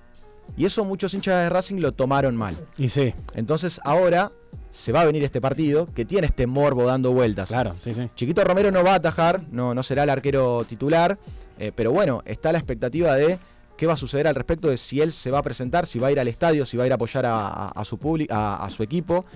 Y yo quiero marcar igualmente párrafo aparte algunas cuestiones al respecto de Chiquito Romero porque estoy en el mundo de, Racing y, sé lo mucho que Chiquito quiere a Racing. De hecho, en conferencia de prensa antes de, de esa desafortunada frase, él dice, si Racing me hubiese, ofrec- me hubiese ofrecido un contrato, yo hubiese firmado en Racing. Él lo dice, él lo aclara. Ok, o sea, él tiene su corazón, digamos, es, es fiel al Racing Club. Claro, yo creo que se equivoca con la frase, se deja llevar porque el mundo Boca es bastante Sí, apabullante. Y yo creo que también lo no lo dice del lugar de jugador y del lugar de a- a- aquel, aquel profesional que está haciendo, o sea, que se va de un club al otro, sino más bien lo dice como, creo que lo dice como un, como un ciudadano más, como lo puedo decir yo, que de fútbol no sé mucho, pero se entiende cuando se habla de la grandeza de Boca a qué se refiere. Sí, que sí. se está diciendo es el mejor equipo del mundo, es el campeón, el próximo campeón, está diciendo lo que representa como institución, ¿no? Encima yo sin ánimos de pararme de un lado o del otro, sin, sin indicarle al hincha de Racing si está bien ir a la cancha e insultarlo, si está mal ir a la cancha y, y- y aplaudirlo. No, no le voy a decir al hincha de Racing lo que tiene que hacer, cada cual se, se manifestará, pero eh, yo lo vi con mis propios ojos como Chiquito Romero cada verano y cada vacación que tuvo y ha tenido la posibilidad de venir a la República Argentina, pasó siempre por el predio Tita, que es el predio donde Racing entrena, y dio charlas con chicos, regaló guantes de arquero, regaló botines. De hecho, eh, unas horas antes de firmar su contrato con Boca, él destinó materiales para que se renueve el gimnasio que Racing tiene en el predio Tita Matiusi, ¿me entendés? Entonces, el accionar de Chiquito Romero es muy bueno y ha sido siempre muy bueno y muy bondadoso para con Racing. Lo que pasa que, bueno, esa frase desafortunada hace que ahora el hincha, eh, que, que, a veces no entiende mucho de razón, eh, quiera ir el domingo al estadio a, probablemente a insultarlo. Bien, ¿Eso es todo lo que tenemos de deportes? Es todo en deportes. Eh, va a jugar River también. Bueno, eh, de más está decir que eh, la perla del fin de semana es este partido Racing Boca 20-30 horas el día domingo. River va a jugar el sábado por la noche 20-30 horas frente a Newells. Y ya tenemos fecha. Hoy tenemos fecha porque juega el Ciclón 21 30 horas. Va a jugar San Lorenzo. Y mañana, el sábado, 18 horas, Independiente visita a Lanús en el Estadio La Fortaleza. Bien, esa es la actualidad deportiva, lo que se viene en este fin de semana largo, así que vamos a ver mucho deporte ¿eh? en lo que se viene en las próximas horas. Nosotros vamos a estar hasta las 6 de la tarde acompañándolos ustedes, con más música, con más novedades. Vamos a estar hablando de lo que pasó esta semana respecto al debate que se armó tan interesante, ¿eh? Eh, y creo que está bueno hacerlo, respecto bueno, a las plataformas de, mm, de streaming, al periodismo, a los medios tradicionales, al rol del periodismo y también a las entrevistas. Pero antes... Hay una de último momento. Sorpresa. Hay una noticia de último momento. Urgente. Justo que estamos hablando del mundo del fútbol. Sorpresa. Eh, Messi no está nominado al balón de oro. Pero, viejo. Llama la atención, ¿eh? Bueno, llama la atención por una cuestión de costumbre, pero la verdad, Messi, vos así. ¿Cómo, viene en el PSG? No, bueno, recién está comenzando la temporada. Honestamente, su última temporada en el PSG no ha sido de las mejores. Claro, pero este eh, balón de oro es por la trayectoria del, último año, imagino. Claro, bueno, donde ya él eh, comenzaba eh, sus primeros partidos en el PSG y finalizaba su estadía polémica en el Barcelona en ese último, último ciclo. Pero no entiendo, voy a leer un toque de la noticia, por qué no figura entre los 30 candidatos. O sea, para no figurar entre, entre 30 candidatos, me, parece bastante raro. Eh, ha ganado 7 veces el trofeo y no figura entre los 30 candidatos que ha difundido la revista France Football. Tampoco figura Neymar. Bueno, lo de Neymar lo, comprendo porque también ha sido malo el semestre de la temporada pasada de Neymar, pero para que estos dos no figuren entre los 30 nominados, realmente que sí es una, una grandísima sorpresa. Y además ha ganado el título de la Copa América 2021. Claro, cierto, cierto. bueno, es una tarde de sorpresas para el deporte argentino y también es una tarde de sorpresas para nosotros que hacemos sin apuro y vamos a estar con ustedes hasta las 6 de la tarde. Después de esta tanda seguimos con este programa que lo hacemos sin apuro, claro. Sin apuro. Ya es viernes. Arrancamos el fin de semana.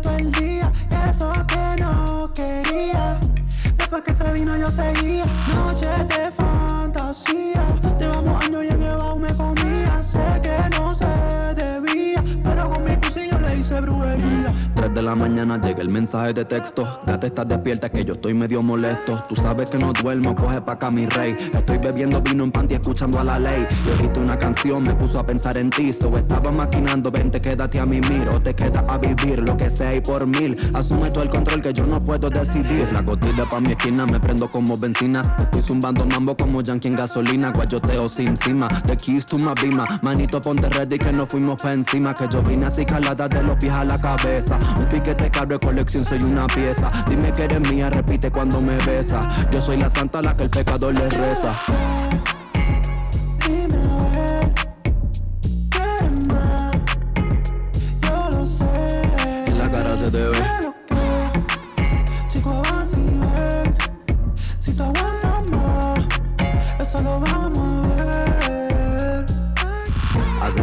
Asesina esa muralla, ey. Yo soy la ninja que trepo a la muralla, hey. Nena de valle pa' su títere de polka, J. Yo me le monto y él se pone pa' y pica, yay. Puesta pa' el vato, mucho juego para mi backstage. Tírame datos que cotizo antes de llegar mi rey. Está hablando mucho, pero con la boca es un mamey. Cuando te vengas esto es si you have a nice day. Llamas al teléfono, siempre caigo. Yo no sé decir que no, aunque yo sé que tú eres malo y no me quieres. Tú en la guira busca lo que conviene. Dime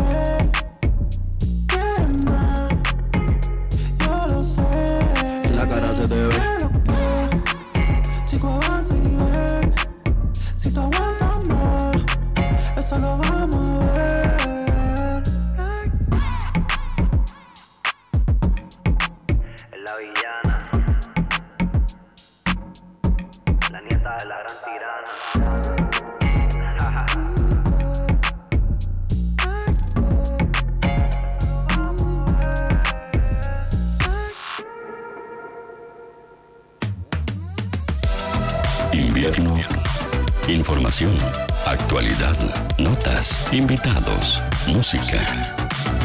Todo en una sola radio. Late 931. Aire fresco. ¿Sabías que existen técnicas in vitro para la reproducción de especies nativas? En Biota Seamse contamos con un laboratorio y viveros para la forestación a través de especies nativas. Entérate más en www.seamse.gov.ar y en nuestras redes sociales. Seamse, Ingeniería Ambiental. Asesoramiento legal, problemas laborales, familiares, daños, perjuicios. Estudio Galián Venegas Abogados. Teléfono 4 312 3196. Celular 15 4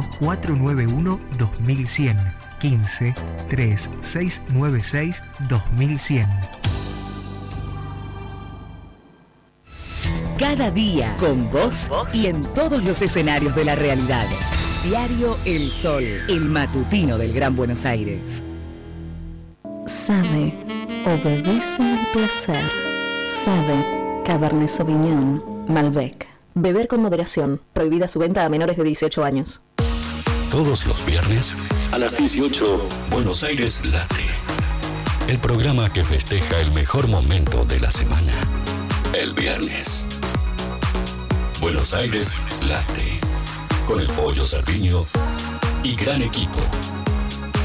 La buena vuelta. De Late en Late le ponemos sabor a tu día. 93.1 Picante. Bien picante.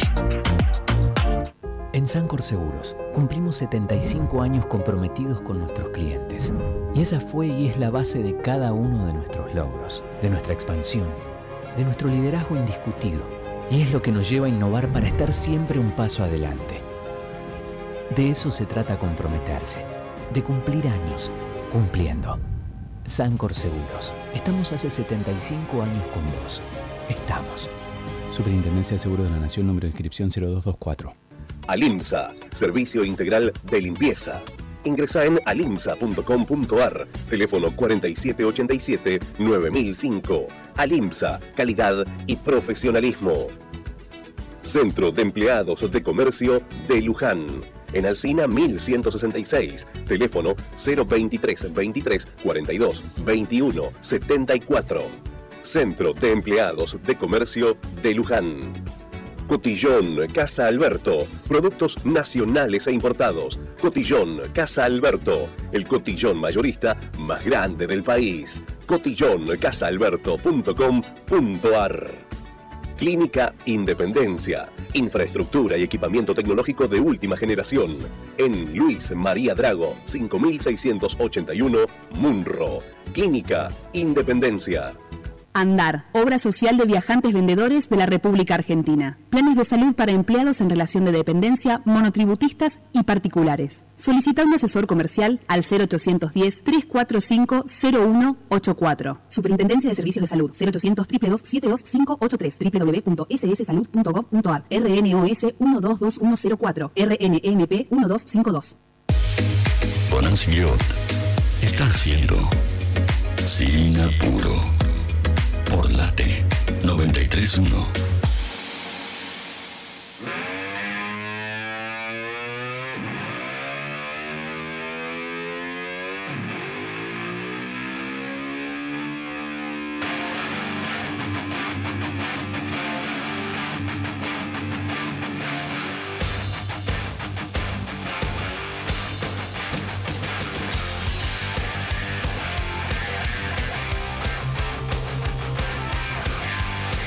En Sinapur, escuchamos rock, escuchamos Motley Crue y escuchamos también la batería del gran Tommy Lee, que fue noticia esta semana. El músico publicó una imagen en Instagram completamente en pelotas. Eh, agarró, sacó una selfie, una foto polla y la subió a Instagram como si fuera un picnic. Un picnic en la plaza. Bueno, agarró, subió una autofoto, una selfie de él desnudo, como Dios lo trajo al mundo, con su tatuaje y todo, y se le ve todo, viejo. O sea, ya no hay espacio para nada, ya no hay intimidad, se rompió todo ya. No sé si la viste vos, Licha, la foto. Sí, la vi. Los tatuajes eh, los luce muy bien. eh, y está muy bronceado en la foto. eh, ¿Eso fue lo que más te llamó la atención de todo? No, honestamente no. Me llamó la atención, ¿sabes qué? Que no estaba muy enterado de, de esta situación, de esta novedad. Esto sucedió en las últimas horas, fue ayer mismo, si no me equivoco, una publicación que le borraron de todas sus redes sociales menos de Twitter. Claro, es que muchos entramos a Twitter y, Y apareció semejante cosa. Claro, empezamos a ver que era tendencia, ¿viste? Muchos hablaban de esto, de lo otro. eh, y bueno, un integrante acá del programa mandó al grupo, che, ¿vieron esto? Tremendo. Dijimos, bueno, a ver qué onda. Y me llevó una sorpresa, ¿viste? Quedé como sí. medio, no, no me la esperaba, porque aparte no, no había consentimiento, nada. Fue una cosa que, ¿viste? Sin nadie se la pidió. Este hombre, más allá de, de lo artístico, es también aquel del cual se ha viralizado en su momento. Viralización creo que no existía esa palabra en el momento, eh, pero se, se difundió de él, se filtró un video con Pamela Anderson. Así es, porque es eh, expareja de Pamela Anderson. Bueno, no sé si ahora siguen juntos o no, pero en su momento fueron pareja ellos. Hicieron un, un video porno en su Claro. luna de miel y el video se viralizó, se hizo conocido. Como tantos otros también, ¿eh? Eh, videos así pornográficos. Em, Kim Kardashian no tiene uno, así tan conocido también. Honestamente, no me quiero hacer el que desconozco, pero. No, no, pero en esa época, bueno, sí, afloraban mucho esos videos. También estaba el de Paris Hilton, también por aquella época, me acuerdo, ya que hablamos de celebridades eh, del mundo anglosajón. Y ya que hablamos, bueno, del mundo anglosajón, quería de- eh, dedicarle algunos minutos a mm, algo que estuve leyendo. A ver. eh, que lanzó la BBC en, un- en una noticia, en una especie eh, de informe, junto al New York Times, junto a Insider también, que tiene que ver con palabras que utilizamos mucho, que son anglicismos, para referirnos a lo que pasa muchas veces en las relaciones, ¿no? Hace un rato hablábamos fuera del aire sobre el ghosting, Ah, por ejemplo. ya sé, ya sé por qué en lado este, sí. en este programa. Y ya de por sí, a mí personalmente no me gusta, ¿viste? Que se cataloguen cosas así, que, Que se etiqueten. que se, mucha etiqueta, ¿viste? De esto estábamos hablando el otro día, eh, sobre las etiquetas en el plano amoroso, esta sobreetiquetación de todo, esta necesidad que tenemos constantemente de catalogar, de nomenclar. Qué buen tema, De- ¿Viste? Porque uno, ¿viste cómo es el amor? Es muy difícil hablar desde el conocimiento, ¿no? Digo, ¿qué sabe? ¿Cómo, cómo describís el amor? Algo tan amplio, tan profundo, tan fuerte.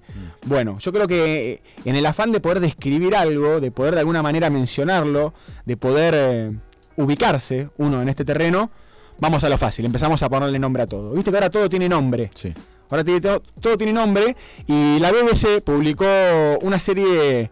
eh, Un diccionario, Un digamos. diccionario, exactamente. Diccionario un de- diccionario de- del amor. Y son algunas que se vienen, eh, prepárense, porque ya está el ghosting metido. Y ya se vienen algún par más que ya la van a empezar a escuchar, ¿eh? por parte más, obviamente, del, del área progresista, si se quiere, de la sociedad. Perdón, Hopi.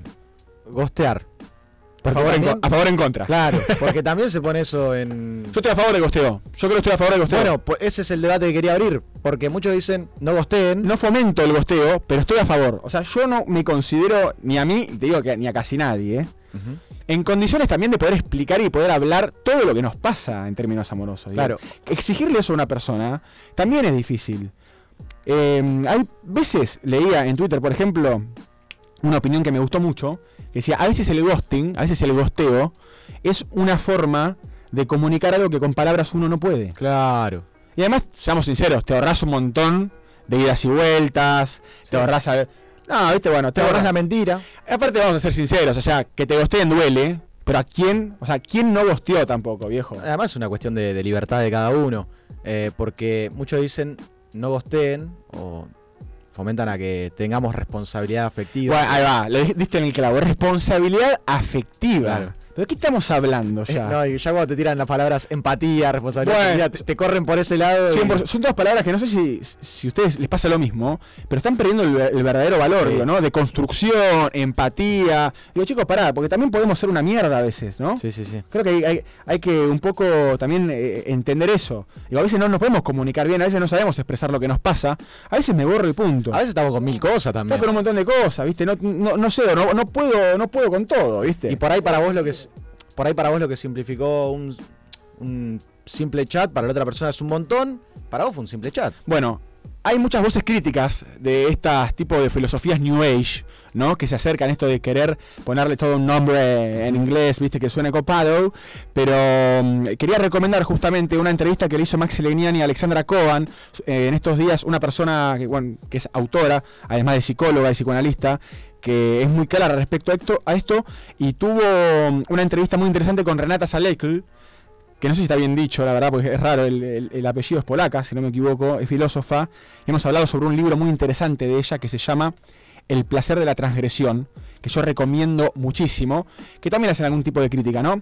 A estos tipos de, de nuevos anglicismos que aparecen y además de un montón de otras cosas, de males de época, si se quiere, y de síntomas de esta época, que muchas veces tienen que ver con eh, el ámbito sentimental, ¿no? Y aquello que nos pasa en las relaciones. Bueno, acá nuestro compatriota y compañero Licha Santangelo hablaba de responsabilidad afectiva, ¿no? También un término medio, medio raro, me parece. Sí, sí, y muy- que me también- muy gris. Y me cuesta, viste, creer también que aquellos que hablan en nombre de todo esto nunca estuvieron del otro lado, ¿no? O sea, nunca fueron irresponsables afectivamente hablando, ¿no? Sí, sí. Este, mm, bueno, recomiendo mucho esta entrevista de este gran periodista que es Maxi Legnani, que siempre aprovecho, ¿no? Para, mm, para mencionar cada vez que, que tiene la oportunidad de entrevistar a alguien así. Bueno, en este caso a nada más ni nada menos que Alexandra Cohen, una gran autora.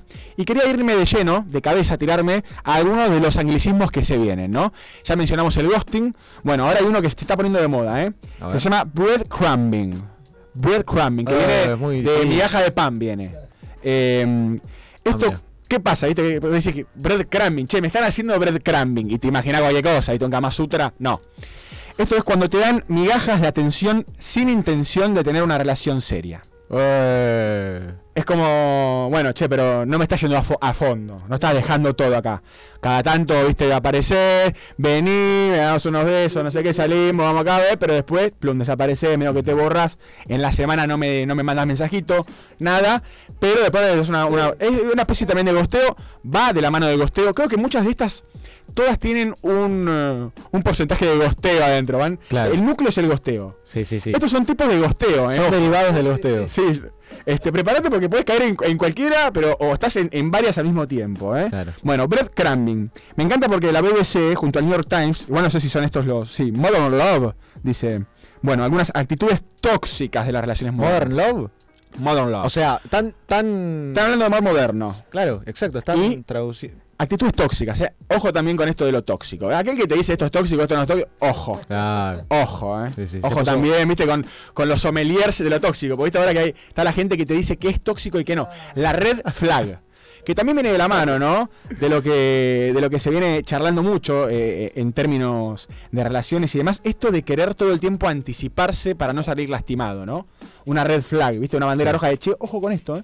Ojo con esto porque después eh, tal y tal cosa. Ah, bueno, entonces no. Red flag. Esta filosofía de uno, uno solo puede con todo, ¿viste? Bueno, el amor es complicado. Sí. Y terminamos, bueno, sufriendo por cosas como, por ejemplo, el breadcrumbing. Hay otro que me gusta mucho, porque muchos tienen términos así, parecen copados. Hovering se llama esto, con doble O, hovering. ¿Qué quiere decir? Este me encanta porque A es ver. bien específico. Reaparecer en fechas especiales para volver a tener atención. Y te muestran la foto de un monito diciéndole a una gatita, pues diversidad.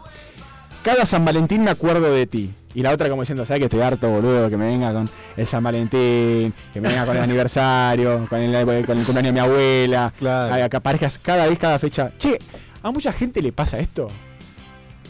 Digo, ¿no? Que, que- que te aparecen así. A mucha gente sufre de hovering. No, a ver. Sí, mandar un mensaje de cumpleaños, sí, pero eso no es hovering. ¿Qué jo- joven re- reaparecer en fechas especiales? O sea, es una persona que supuestamente está ma- manipulando. Entonces, un ex que te manda en fechas especiales, che, te extraño. Me acordé que hoy, un día como hoy, Ah, ¿te acordás con el cumpleaños de tu tía? Cuando. me salió una historia de tres años atrás en Instagram que estábamos juntos. Bueno, chicos, ojo con el hovering, que es tóxico, ¿eh? Y tengan cuidado porque aparte, qué danino que es el hovering. Che, te mandaron un mensaje con una fecha y decir, no, ¿ahora qué hago? Me No, mato, no, me te- mato. Te puede lastimar seriamente. Se viene otro más. Este sí me gusta. Benching, se llama esto. Benching. Todo viene, bueno, obviamente del inglés. Bench es banco. Sí, lo mandó al banco. Claro, benching es tenerte en el banco. Benching es cuando te tengo en el banco, estás, estás de suplente. Claro, Claro, sos el suplente o la suplente. Me encanta porque hay una tortuga acá esperando y un conejito como diciendo, ah, bancala. Bancala porque la tortuga vas a tener que esperar, va a ser más lento. Cuando ya están buscando otras parejas, pero te mantienen a vos como opción por si se sienten solos y solas. Che, esto es un golazo. Yo quiero que me hagan benching. Pero claro, que te manden al banco. Sí, si estoy soltero, haceme benching. Teneme ahí y después, bueno, si querés estar con alguien, mandale. Pero yo, yo caliento de la banca, no tengo drama. No, sí, no, además es una cuestión de también eh, las nuevas relaciones van rumbo a ese lado, ¿no? De, de poliamor, de... Bueno, hay muchas que sí, muchas que no. Eh, bueno, también hay- cada, cada un mes más o menos aparece en Twitter el típico debate ya que me tiene cansadísimo. Me tiene para el. ¿Cuál? Que poliamor, sí, poliamor no. Chicos, hagan Sí. lo que quieran, no jodan. Ya, ya, ya se cae de maduro que, que todo vale. Claro, a eso voy, a eso voy. Love bombing. Esta es buenísima. Love bombing, ¿no? Es un bombardeo amoroso. Bueno. Colmar a una persona de atención, afecto, cumplidos y halagos con el fin de manipularla para tener una relación. Pará, ahí, ahí, ahí sí, ahí sí. Sí, esto, me- es, esto es ser un psicópata. Claro, claro, claro. Ahí sí me, ¿Qué me ponen love bombing a ser un completo psycho? ahí sí me da miedo. ¿Por Eh, qué? Limita con el acoso. Sí, a mí lo que me preocupa de estos términos, ¿no? Es que eh, se le adjudica a quien lo hace una intención que uno no sabe si está. Claro. Vos venís y me decís, che, pero vos me hiciste love bombing. ¿Vos verdad. qué sabes yo te estaba haciendo love bombing si yo quizás me enamoré dos semanas? No es que estaba haciendo love bombing. O sea, Eh, vos podés pasar del love bombing al gosteo totalmente Claro. en un fin de semana. Sí, de ahí al benching te vas y al benching porque no al hovering si estás aburrido. Son est- son estatus, Son, estatus. son estados. Pero, pero prepárense, eh, porque ahora van a estar atentos ¿viste? A, a ver si no formás parte de quien hace este tipo de cosas, que no pasa a todos. Yo creo que todos hemos sido gosteados y todos hemos gosteado. Sí, sí, sí. Creo que todos somos el gosteador de alguien y también somos el fantasma de, de otros. Y hablando de fantasmas, se viene la última, ¿eh? Caspering. Que decís, bueno, esto es un, un claro, una clara rama del ghosting, porque viene con Casper. Bueno, esto es una forma amistosa del ghosting. Es como el ghosting, pero la Ah. versión buena. Con el, con el, buen- con el cosito para arriba, con el pulgar para arriba. Sí, sí, sí. Una persona va desapareciendo poco a poco hasta que ya no sabe nada más de ella. Se es como volver al futuro, ¿viste? La foto de McFly con la familia que van desapareciendo, ¿viste? A medida que van eh, cambiando los eventos, eh, los acontecimientos. Bueno, eso es el Caspering. Vos como que vas de a poquito diciéndole, no, mirá, este fin de semana está medio complicado. Hablamos la semana que viene. La semana que viene apareces el jueves, tengo una semana de locos. Ahora me toca un viaje, no sé qué, de a poquito. Te vas borrando de a poquito. Bien, ok. Yo creo que esta es la más cercana que hay a algo más o menos real. Pero que no deja de ser ghosting, ¿no? No, no, totalmente. Son todos derivados. Son todos derivados. Pasa mucho también, también en relaciones eh, laborales o de facultad o de secundario. Eh, el hecho de, de por ahí que haya mucha onda, pero que después no se animen a la concreción y, y continúe todo en, a- en amistad. ¿Me entendés? Todo en amistad laboral y, y en amistad de, de facultad, de universidad y, y nunca termina sucediendo nada. Bueno, es una amistad que podría haber sido algo, algo más erótico. Pero claro, pero arrancan con mucha expectativa, como que hay Love Bomber, pero después se disuelve, se disuelve, Claro, sí. y vos no sabes si te mandaron al banco, Claro, te están Sí. haciendo benching, maestro, cuidado, ¿eh? claro, si te hicieron benching, o si te hicieron Casper, ya no tenés más nada. Bueno, chicos, ese es el nuevo diccionario de, de la BBC en el Modern Love y todo esto que necesitamos todo el tiempo, ¿no? Meter en, ah, loco, no le gustaste. ¿Sabes qué? No, no te hizo love bombing, no te hizo crafting, ni hovering, ni benching. No le gustaste. Encima hay tanta. O quizás está en otra. Simplemente está en otra, ¿viste? Que tampoco es malo. No le podemos gustar a todo el mundo. Che, la gente que no le vamos a Estoy gustar. en una, estoy en una. Obviamente, responsabilidad efectiva yo creo que tiene un asidero que está bueno. No seas una mierda. No, claro, claro. Che, si es- te, te puedes hacer cargo de ciertas cosas, decirlas, otras quizás no. Pero bueno. Eh, breadcrumbing, hovering, benching, love bombing, caspering. Hablamos de gente que también habla en inglés, Pero yo quiero hablar de gente que habla en castellano y se pasa, eh, habla en inglés en realidad como idioma nativo y se pasa al castellano. En este caso vamos a hablar de Ben Affleck, que viene de su reconciliación, grosa reconciliación con J-Lo. Ahora están separados, pero físicamente nada más. Porque el otro día Ah. hubo una noticia muy, muy clickbait. ¿Qué me está? Sacaron a decir, che, eh, J-Lo y, y Ben Affleck se separan. Pero si estaban de luna de miel. Chicos estaban en una miel, claro, habían vuelto, todo hermoso. J-Lo había publicado una foto Bueno, íntima. Era todo, el título era así, bueno, entras a la noticia, no, se habían separado físicamente nada más, Ah, porque están laburando y están obviamente trabajando en lugares distintos. Me quedo tranquilo.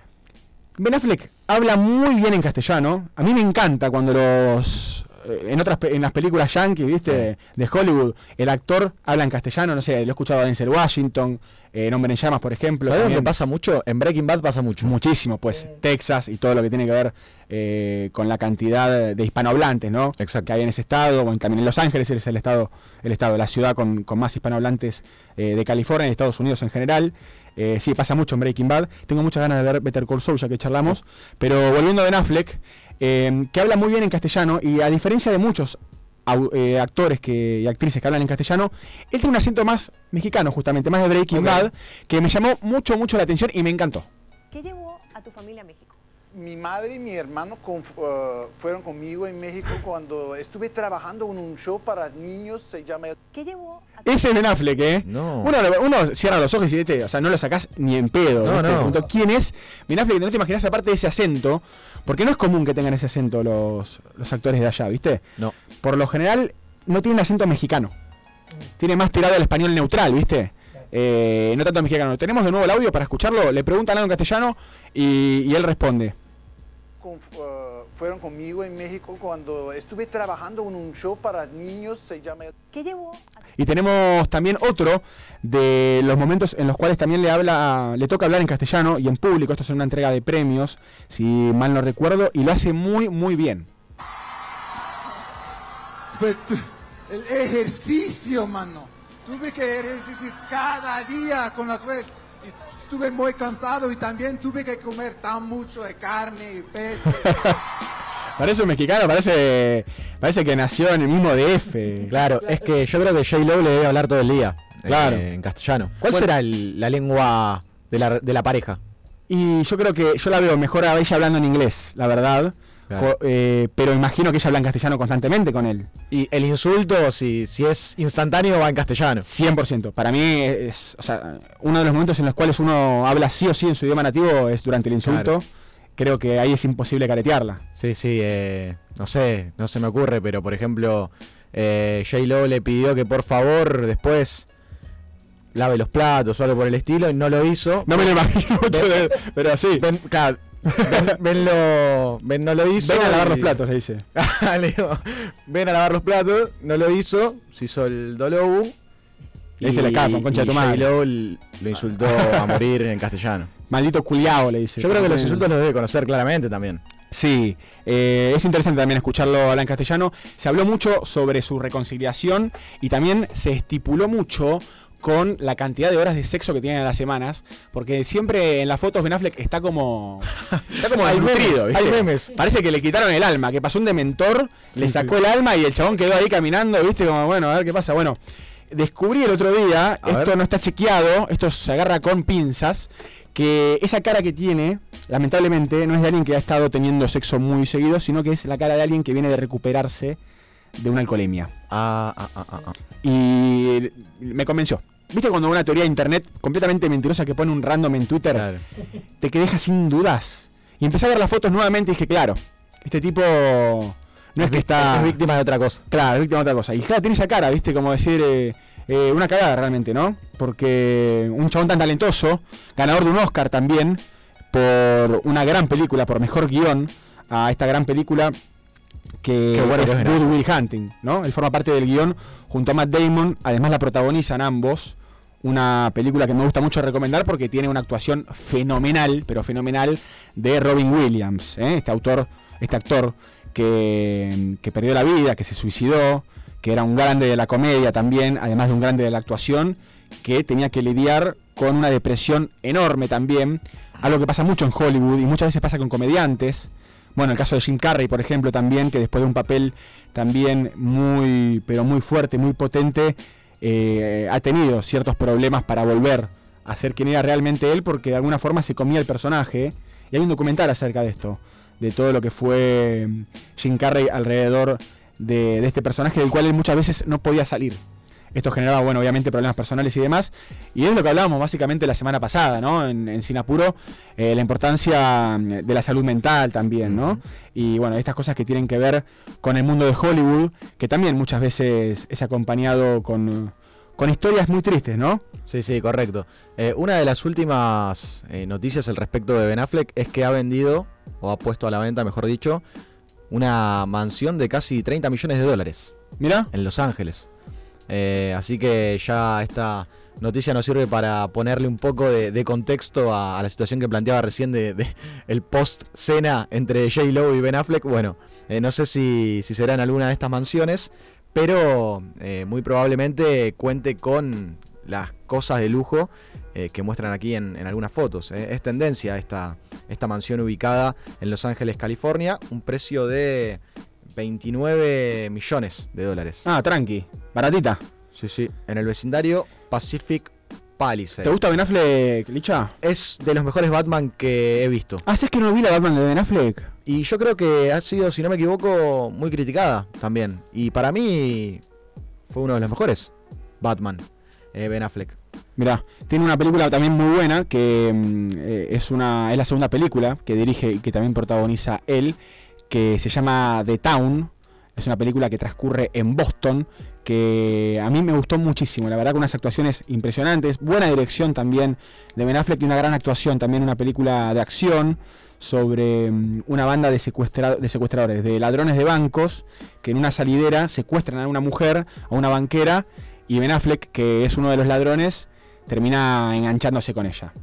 Eh, bueno, después hay, hay de todo, hay ghosting, hay benching, hay hovering, y todo esto que, que pasa en todas las relaciones modernas, porque vieron oh, cómo es. Gente, nos queda muy poquito de programa. Vamos a escuchar un tema musical antes de ir a lo que pasó esta semana respecto del debate que hubo entre dos grandes referentes, me parece, ¿no? Un periodista muy, pero muy respetado, a quien también hemos mencionado, porque hace un gran programa en Radio con Vos, lo quiero mencionar, es Alejandro Berkovich, es economista, tuvo un cruce con Tomás Rebord, un joven, tendrá unos 28 años más o menos, es abogado, hace análisis político, es un muchacho que a mí también parece muy, muy interesante, lo hemos nombrado anteriormente como, como una de estas promesas, si se quiere, de las nuevas plataformas, de los medios de comunicación y también de lo que se llama despectivamente muchas veces influencers, porque creo que le quieren bajar el precio. Así que vamos a estar hablando sobre eso, sobre el periodismo, sobre el rol del periodista, qué, qué es lo que pasa hoy en día con las entrevistas, eh, lo incisivo, ¿no? Dentro del periodismo, si es necesario o no. De todo eso vamos a estar hablando, vamos a escuchar música también y mucho más en los pocos minutos que nos quedan de esto que hacemos y que lo hacemos sin apuro.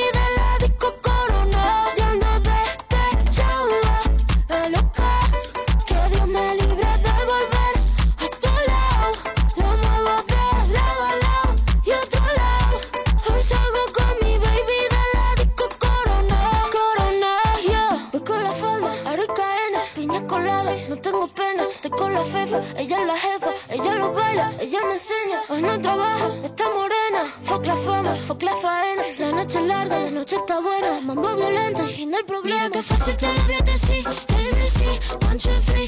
Mira que fácil te lo voy a decir. Que estamos tu mami de gusto para ti. Mira que fácil te lo voy a decir. ABC, one, two, three. Mira que fácil te lo voy a decir. Que estamos tu mami. Yo ando despechada,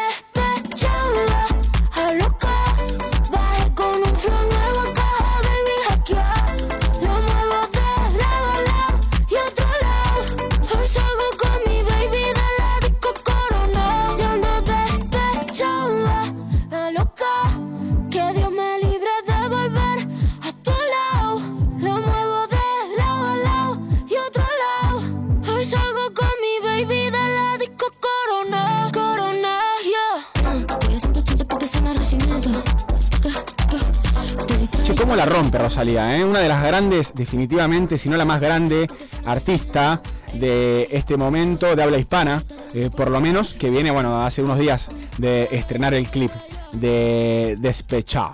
A pocos días de volver a nuestro país, ¿eh? también, que se hizo muy conocido eh, el TikTok de, de la cantante Rosalía cuando en un recital pone una cara así como muy, muy particular, como si estuviera mascando un chicle, viste, y mirando casi de forma despectiva. Bueno, volaron los, los TikTok por todos lados y también se hizo viral un TikTok de Cristina Kirchner, eh, de alguna manera como imitando esta cara eh, No, de Rosalía. mirá. Da mucho que hablar lo que hace Rosalía, bueno, y más que nada teniendo en cuenta Motomami, el lanzamiento de su último disco, que es una obra maestra para muchos de los seguidores de esta gran, gran artista. Comparto, me parece que, mm, que es un gran disco. Lo estuvimos escuchando hace algunos meses en, en, Cine Apuro y que la verdad que, que nos voló la peluca. Pero quería detenerme en esto que hablábamos hace un ratito, que tiene que ver con este debate que se armó a raíz de una entrevista que tuvo Tomás Rebord, militante peronista, un muchacho que es abogado y que además tiene toda una comunidad eh, alrededor de mm, las diferentes participaciones que le hacen diferentes medios, como puede ser YouTube, donde tiene un canal donde hace entrevistas. Entrevistas largas, entrevistas que no priman de alguna forma lo que tiene que ver con el rigor periodístico y con lo que es el trabajo incisivo de quien busca destapar la verdad en un entrevistado, sino más bien con una entrevista más tranquila y relajada que permita entrar de lleno ¿no? en la filosofía, en la profundidad de personajes de nuestra historia, de nuestra cultura, como puede ser Cumbio, como puede ser eh, Galmarini, como puede ser Santiago Maratea, así también como políticos, ¿no? Sí, la última del Turco Asís. Bueno, la última fue el Turco Asís, también interesante, son todas notas muy largas. Pagni. También a Pagni, bueno, hay un montón de notas de ese estilo.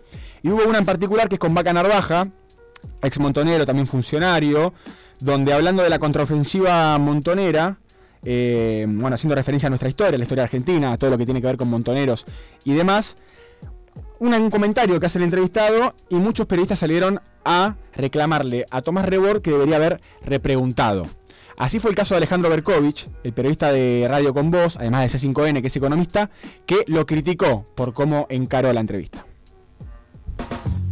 Bueno, eh, acá lo que, lo que hace daño, me parece, es la permanente asociación de lo bueno a lo joven, lo nuevo, lo canchero, lo irreverente. Eh, no importa el contenido a veces. Y acá hacía falta un periodista formado para escuchar esta respuesta y para repreguntar. Para repreguntar con el conocimiento que la crítica le otorga a alguien que se pone enfrente de un micrófono y que sabe que eh, Vaca Narvaja mandó al muere a sus compañeros, muy probablemente en combinación con la dictadura militar que estaba lejos de terminarse en ese momento. Bueno, eh, esto eh, obviamente a, a la Raki no le habría pasado, a María O'Donnell no le habría pasado. eh, si, si alguien eh, que no está especialmente formado en los 70 tiene la ocasión de entrevistar a un tipo como Vaca Narvaja, eh, su deber es eh, formarse, leer muchísimo, para que justamente una barbaridad como esta no se quede sin contestar. Así lo mandaba mm, Alejandro Berkovich a leer a Tomás Rebord acerca de los 70. Yo dudo muchísimo que Tomás Rebord no esté en tema o que no haya leído. Yo consumo algunos de sus, de sus productos, me gusta mucho, me gusta lo que propone, me gusta cómo lo propone también y, mm, y me entretiene. Que creo que es algo fundamental y también es algo que creo que forma parte del núcleo de toda esta discusión y todo este debate, porque se habla mucho de solemnidad también, ¿no? Y algo que me pasa con Rebord a mí, por ejemplo, me hace reír mucho. Y es una manera muy linda también de, de poder de alguna forma charlar y pensar la coyuntura, la, la actualidad, sin caer en la solemnidad que muchas veces desde el periodismo eh, se suele caer, ¿no? Sí, además también el clima de distensión también ayuda para que los protagonistas den testimonios eh, más ricos, ¿no? Eh, periodísticamente. Por eso es que cuando, cuando uno ve hasta incluso no sé cuántos eh, del otro lado han eh, visto el método Rebord, pero cuando vos ves el estudio, eh, tiene algunos, algunos muñequitos que... Sí, para los que no están en tema, eh, lo que hizo Tomás Rebord fue básicamente copiar el, el formato El de Joe. Rogan, que es un presentador de, de- de peleas estadounidense muy conocido también. Arrancó un formato de entrevistas, de entrevistas largas, mano a mano, sentados, filmadas también, pero muy lejos de lo que puede imaginarse uno respecto a canales de televisión, estudios televisivos, estudios incluso radiales. Es que la de Vaca Narvaja dura tres horas, si no me Bueno, equivoco. son todas entrevistas así, largas, de mano a mano, uno sentado frente al otro. De hecho, Tomás Rebord, dentro de los muñequitos, tiene uno de Joe Rogan, justamente, eh, porque es en buenos términos que se dice que copia el formato, ¿no? Lo que hizo fue ver algo, que un formato que funcionaba allá, bueno, a ver si funcionaba acá, y evidentemente funcionó y mucho, porque es un pibe que está formado. Es un pibe que además militó, que le gusta la política y que le respondió a Alejandro Berkovich respecto de las recomendaciones que le hizo. y creen que cualquier otra persona que no haga lo que ellos piensan lo hace o por impericia o por cinismo. No conciben la posibilidad de que alguien piense distinto. Y eso es lo que enloqueció a toda una forma de hacer cultura que fue la cultura de trinchera. Buenos contra malos. Todo lo que está bien contra todo lo que está mal. En ese mundo binario en el que vivieron todos ustedes, manga de hijos de puta, durante cuatro años, y bien que la hicieron en esos años, ¿eh? porque les quedaba comodito, se acostumbraron a pensar así, y esa forma de vivir les queda cómoda. Es más fácil el mundo cuando adelante tenés buenos y malos. ¿Y qué pasa? Si yo hago un método con Santi Maratea, ¡ah! ¡ah! ¿Qué soy? ¿Es bueno o malo? ¿O no? Pip, El, el robotito que tienen en el mismo sótano, porque todos, todos los gorilas comparten el mismo sótano. O sea, van a la, a la misma microprocesadora. Pasan el método y no les da. Dicen, ah, ah, no sé qué hacer, ¿es bueno o malo? Ahí teníamos a Rebord respondiéndole, haciendo referencia también a uno de los últimos entrevistas que hace en su programa, en su canal de YouTube, con Santiago Maratea, también ¿no? una figura que levanta polémica por todos lados y eh, que también con el cual hizo una entrevista también larga y, y muy nutritiva. ¿Sabes de qué recuerdo por esta polémica? Recuerdo la polémica que se armó en su momento, llevado esto al plano deportivo, entre Ibai y Gustavo López. ¿Recordás que Gustavo López eh, criticó porque, por ejemplo, un futbolista como Dybala o el Kun Agüero le daban una nota a Ibai o le permitían un intercambio a Ibai y no al periodismo? Claro, me gusta la analogía, ¿eh? Esta idea eh, de que, bueno, che, nos vienen a buscar los streamers porque ustedes periodistas lo único que están buscando es hacer quilombo, armar puterío, le preguntan por boludeces que no tienen nada que ver con el fútbol y demás. Bueno, y ya sabemos aparte cómo es la relación de la prensa y del fútbol argentino. Y otro descargo de Tomás Resbord en sus redes sociales fue que un usuario, un seguidor de él, le mostró que sus visualizaciones estaban alcanzando eh, las visualizaciones de un video también muy importante de, de un medio muy importante, creo que era La Nación. Entonces Tomás Rebord decía, bueno, eh, es por eso que, que me están tirando, porque eh, saben que se está mirando mucho más esto, se está consumiendo mucho más esto que lo que ellos hacen. Es que sí. Que los medios... Ya se sabe que hacen. los medios tradicionales hoy en día están experimentando, algunos, ¿no? Si no en su mayoría, me parece, una baja en la audiencia, ¿no? Muchos están buscando la manera eh, de, de- de captar esas nuevas audiencias que se van hacia otras plataformas. Bueno, pensemos, dejando de lado el, el hecho de la censura y demás, que fue un tema de- en la semana también, lo que pasó con Canosa, eh, Ajá, hace sí. muy poco que la, que la removieron de, de la programación de A24. Pienso que está pasando esto, ¿no? De que están viendo personas más ligadas a los medios tradicionales, como mucha audiencia se va hacia plataformas más modernas, más distintas. Y yo estoy muy de acuerdo en esto último que mencionaba eh, el abogado Tomás Rebord respecto a esta forma binaria de ver las cosas. Yo estoy de acuerdo mucho en eso y creo que también eso es el núcleo de lo que está pasando. ¿no? Muchas veces cuesta entender y respetar a la que piensa distinto. Esta idea de, de la grieta, ¿no? Ya que hablamos de palabras gastadas y demás, digo, de cómo puede ser que estemos todo el tiempo poniendo a las personas, a las ideas del lado del bien o del mal, ¿viste? Sí, sí. No, yo estoy de la vereda de enfrente. No, bueno, pero Chávez, podemos caminar por la misma vereda a pesar de que pensemos distinto, ¿viste? Esto es algo que, que- que pasa mucho, que estoy muy de acuerdo con esto. Y, y es una cagada, lamentablemente, que le vengan a tirar con desconocimiento, ¿no? Él decía, bueno, por impericia o por ignorancia. Bueno, yo no creo que así sea, ¿no? Por lo menos no el caso de él. Y a todo esto, ya que hablamos de impericia y de ignorancia. Es que esto continuó toda la semana. Sí, sí, Un día tras otro, alguna persona influyente del medio periodístico que hablaba sobre Tommy Rebord. Claro, esto fue porque la semana pasada empezó todo este rebote de la entrevista con Camilo con Vaca Narvaja. Eh, bueno, le habían dicho terrorista a Tomás porque supuestamente se había reído respecto al tema de la contraofensiva montonera y demás. Feynman y un montón de, de periodistas, bueno, utilizaron el audio para obviamente eh, criticarlo, ¿no? De alguna Sí. forma. Y también en el programa de Radio con Vos también, donde trabaja Alejandro Berkovich, hablaron durante el programa de Tenenbaum y Caparrós, eh, el autor Caparrós, creo que filósofo también, eh, hizo referencia a todo este tema y también lo criticó. quizás al fin y al cabo la historia sí sirve para algo. O esa por lo menos fue la sensación que tuve hace unos días. Confieso, me había quedado bastante impresionado por el despliegue de admiración y cariño por sí mismo exhibido por el señor Fernando Bacanarvaja, 74 años, ex montonero, ex comero, ex funcionario, en una charla interminable con un youtuber más o menos ignorante.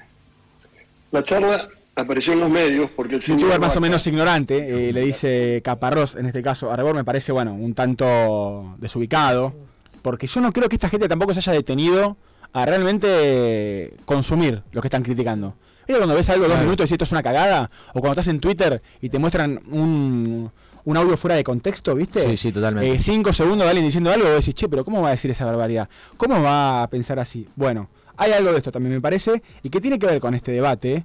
Yo personalmente creo que es muy sano que aparezcan este tipo de plataformas. También lo que noto es a los entrevistados muy cómodos muchas Sí, veces. totalmente. Y dudo que alguien que no esté formado en un tema pueda hablar tres horas acerca de un hecho histórico como lo fue, eh, bueno, todo lo que tenga que ver con Montoneros, con la dictadura y, y con el peronismo y demás. Me parece muy difícil de, de concebir que alguien que no esté formado en tema Alcanza con ver 10 minutos de, de Tomás para darte cuenta que, que es un- una persona absolutamente formada. Sí, sí, de hecho le tira mucho con que habla de su militancia y demás. Bueno, qué sé yo, eh, es lo que es también. Sí, sí. Y hay que parar un poco también de, criticar algo porque no termina de ser 100% lo que nos gusta a nosotros, ¿viste?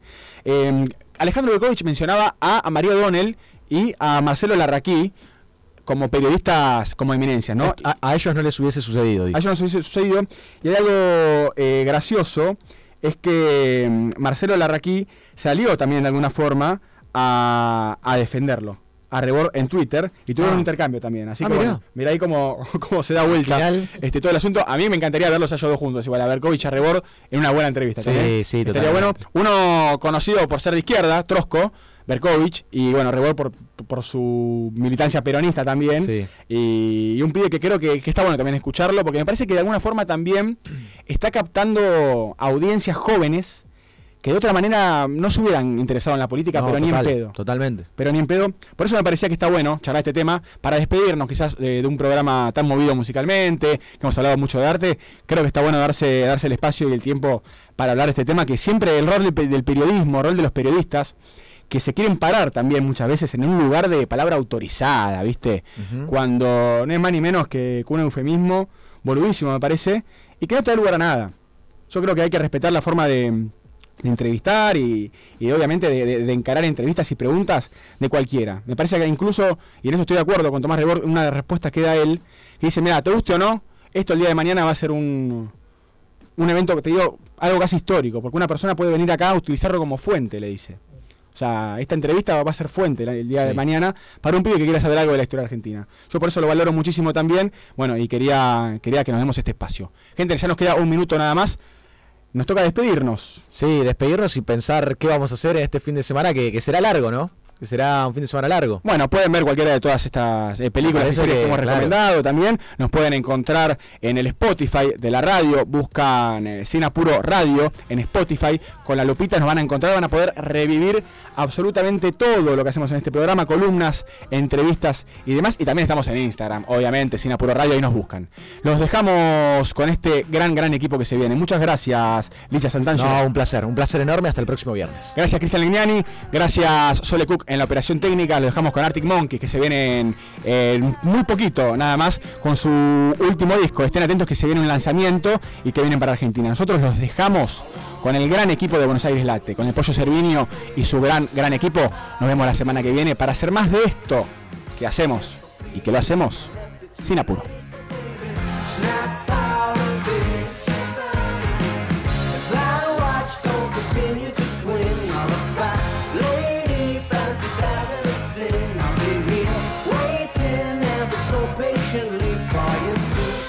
Sancor Seguros cumplimos 75 años comprometidos con nuestros clientes. Y esa fue y es la base de cada uno de nuestros logros, de nuestra expansión, de nuestro liderazgo indiscutido.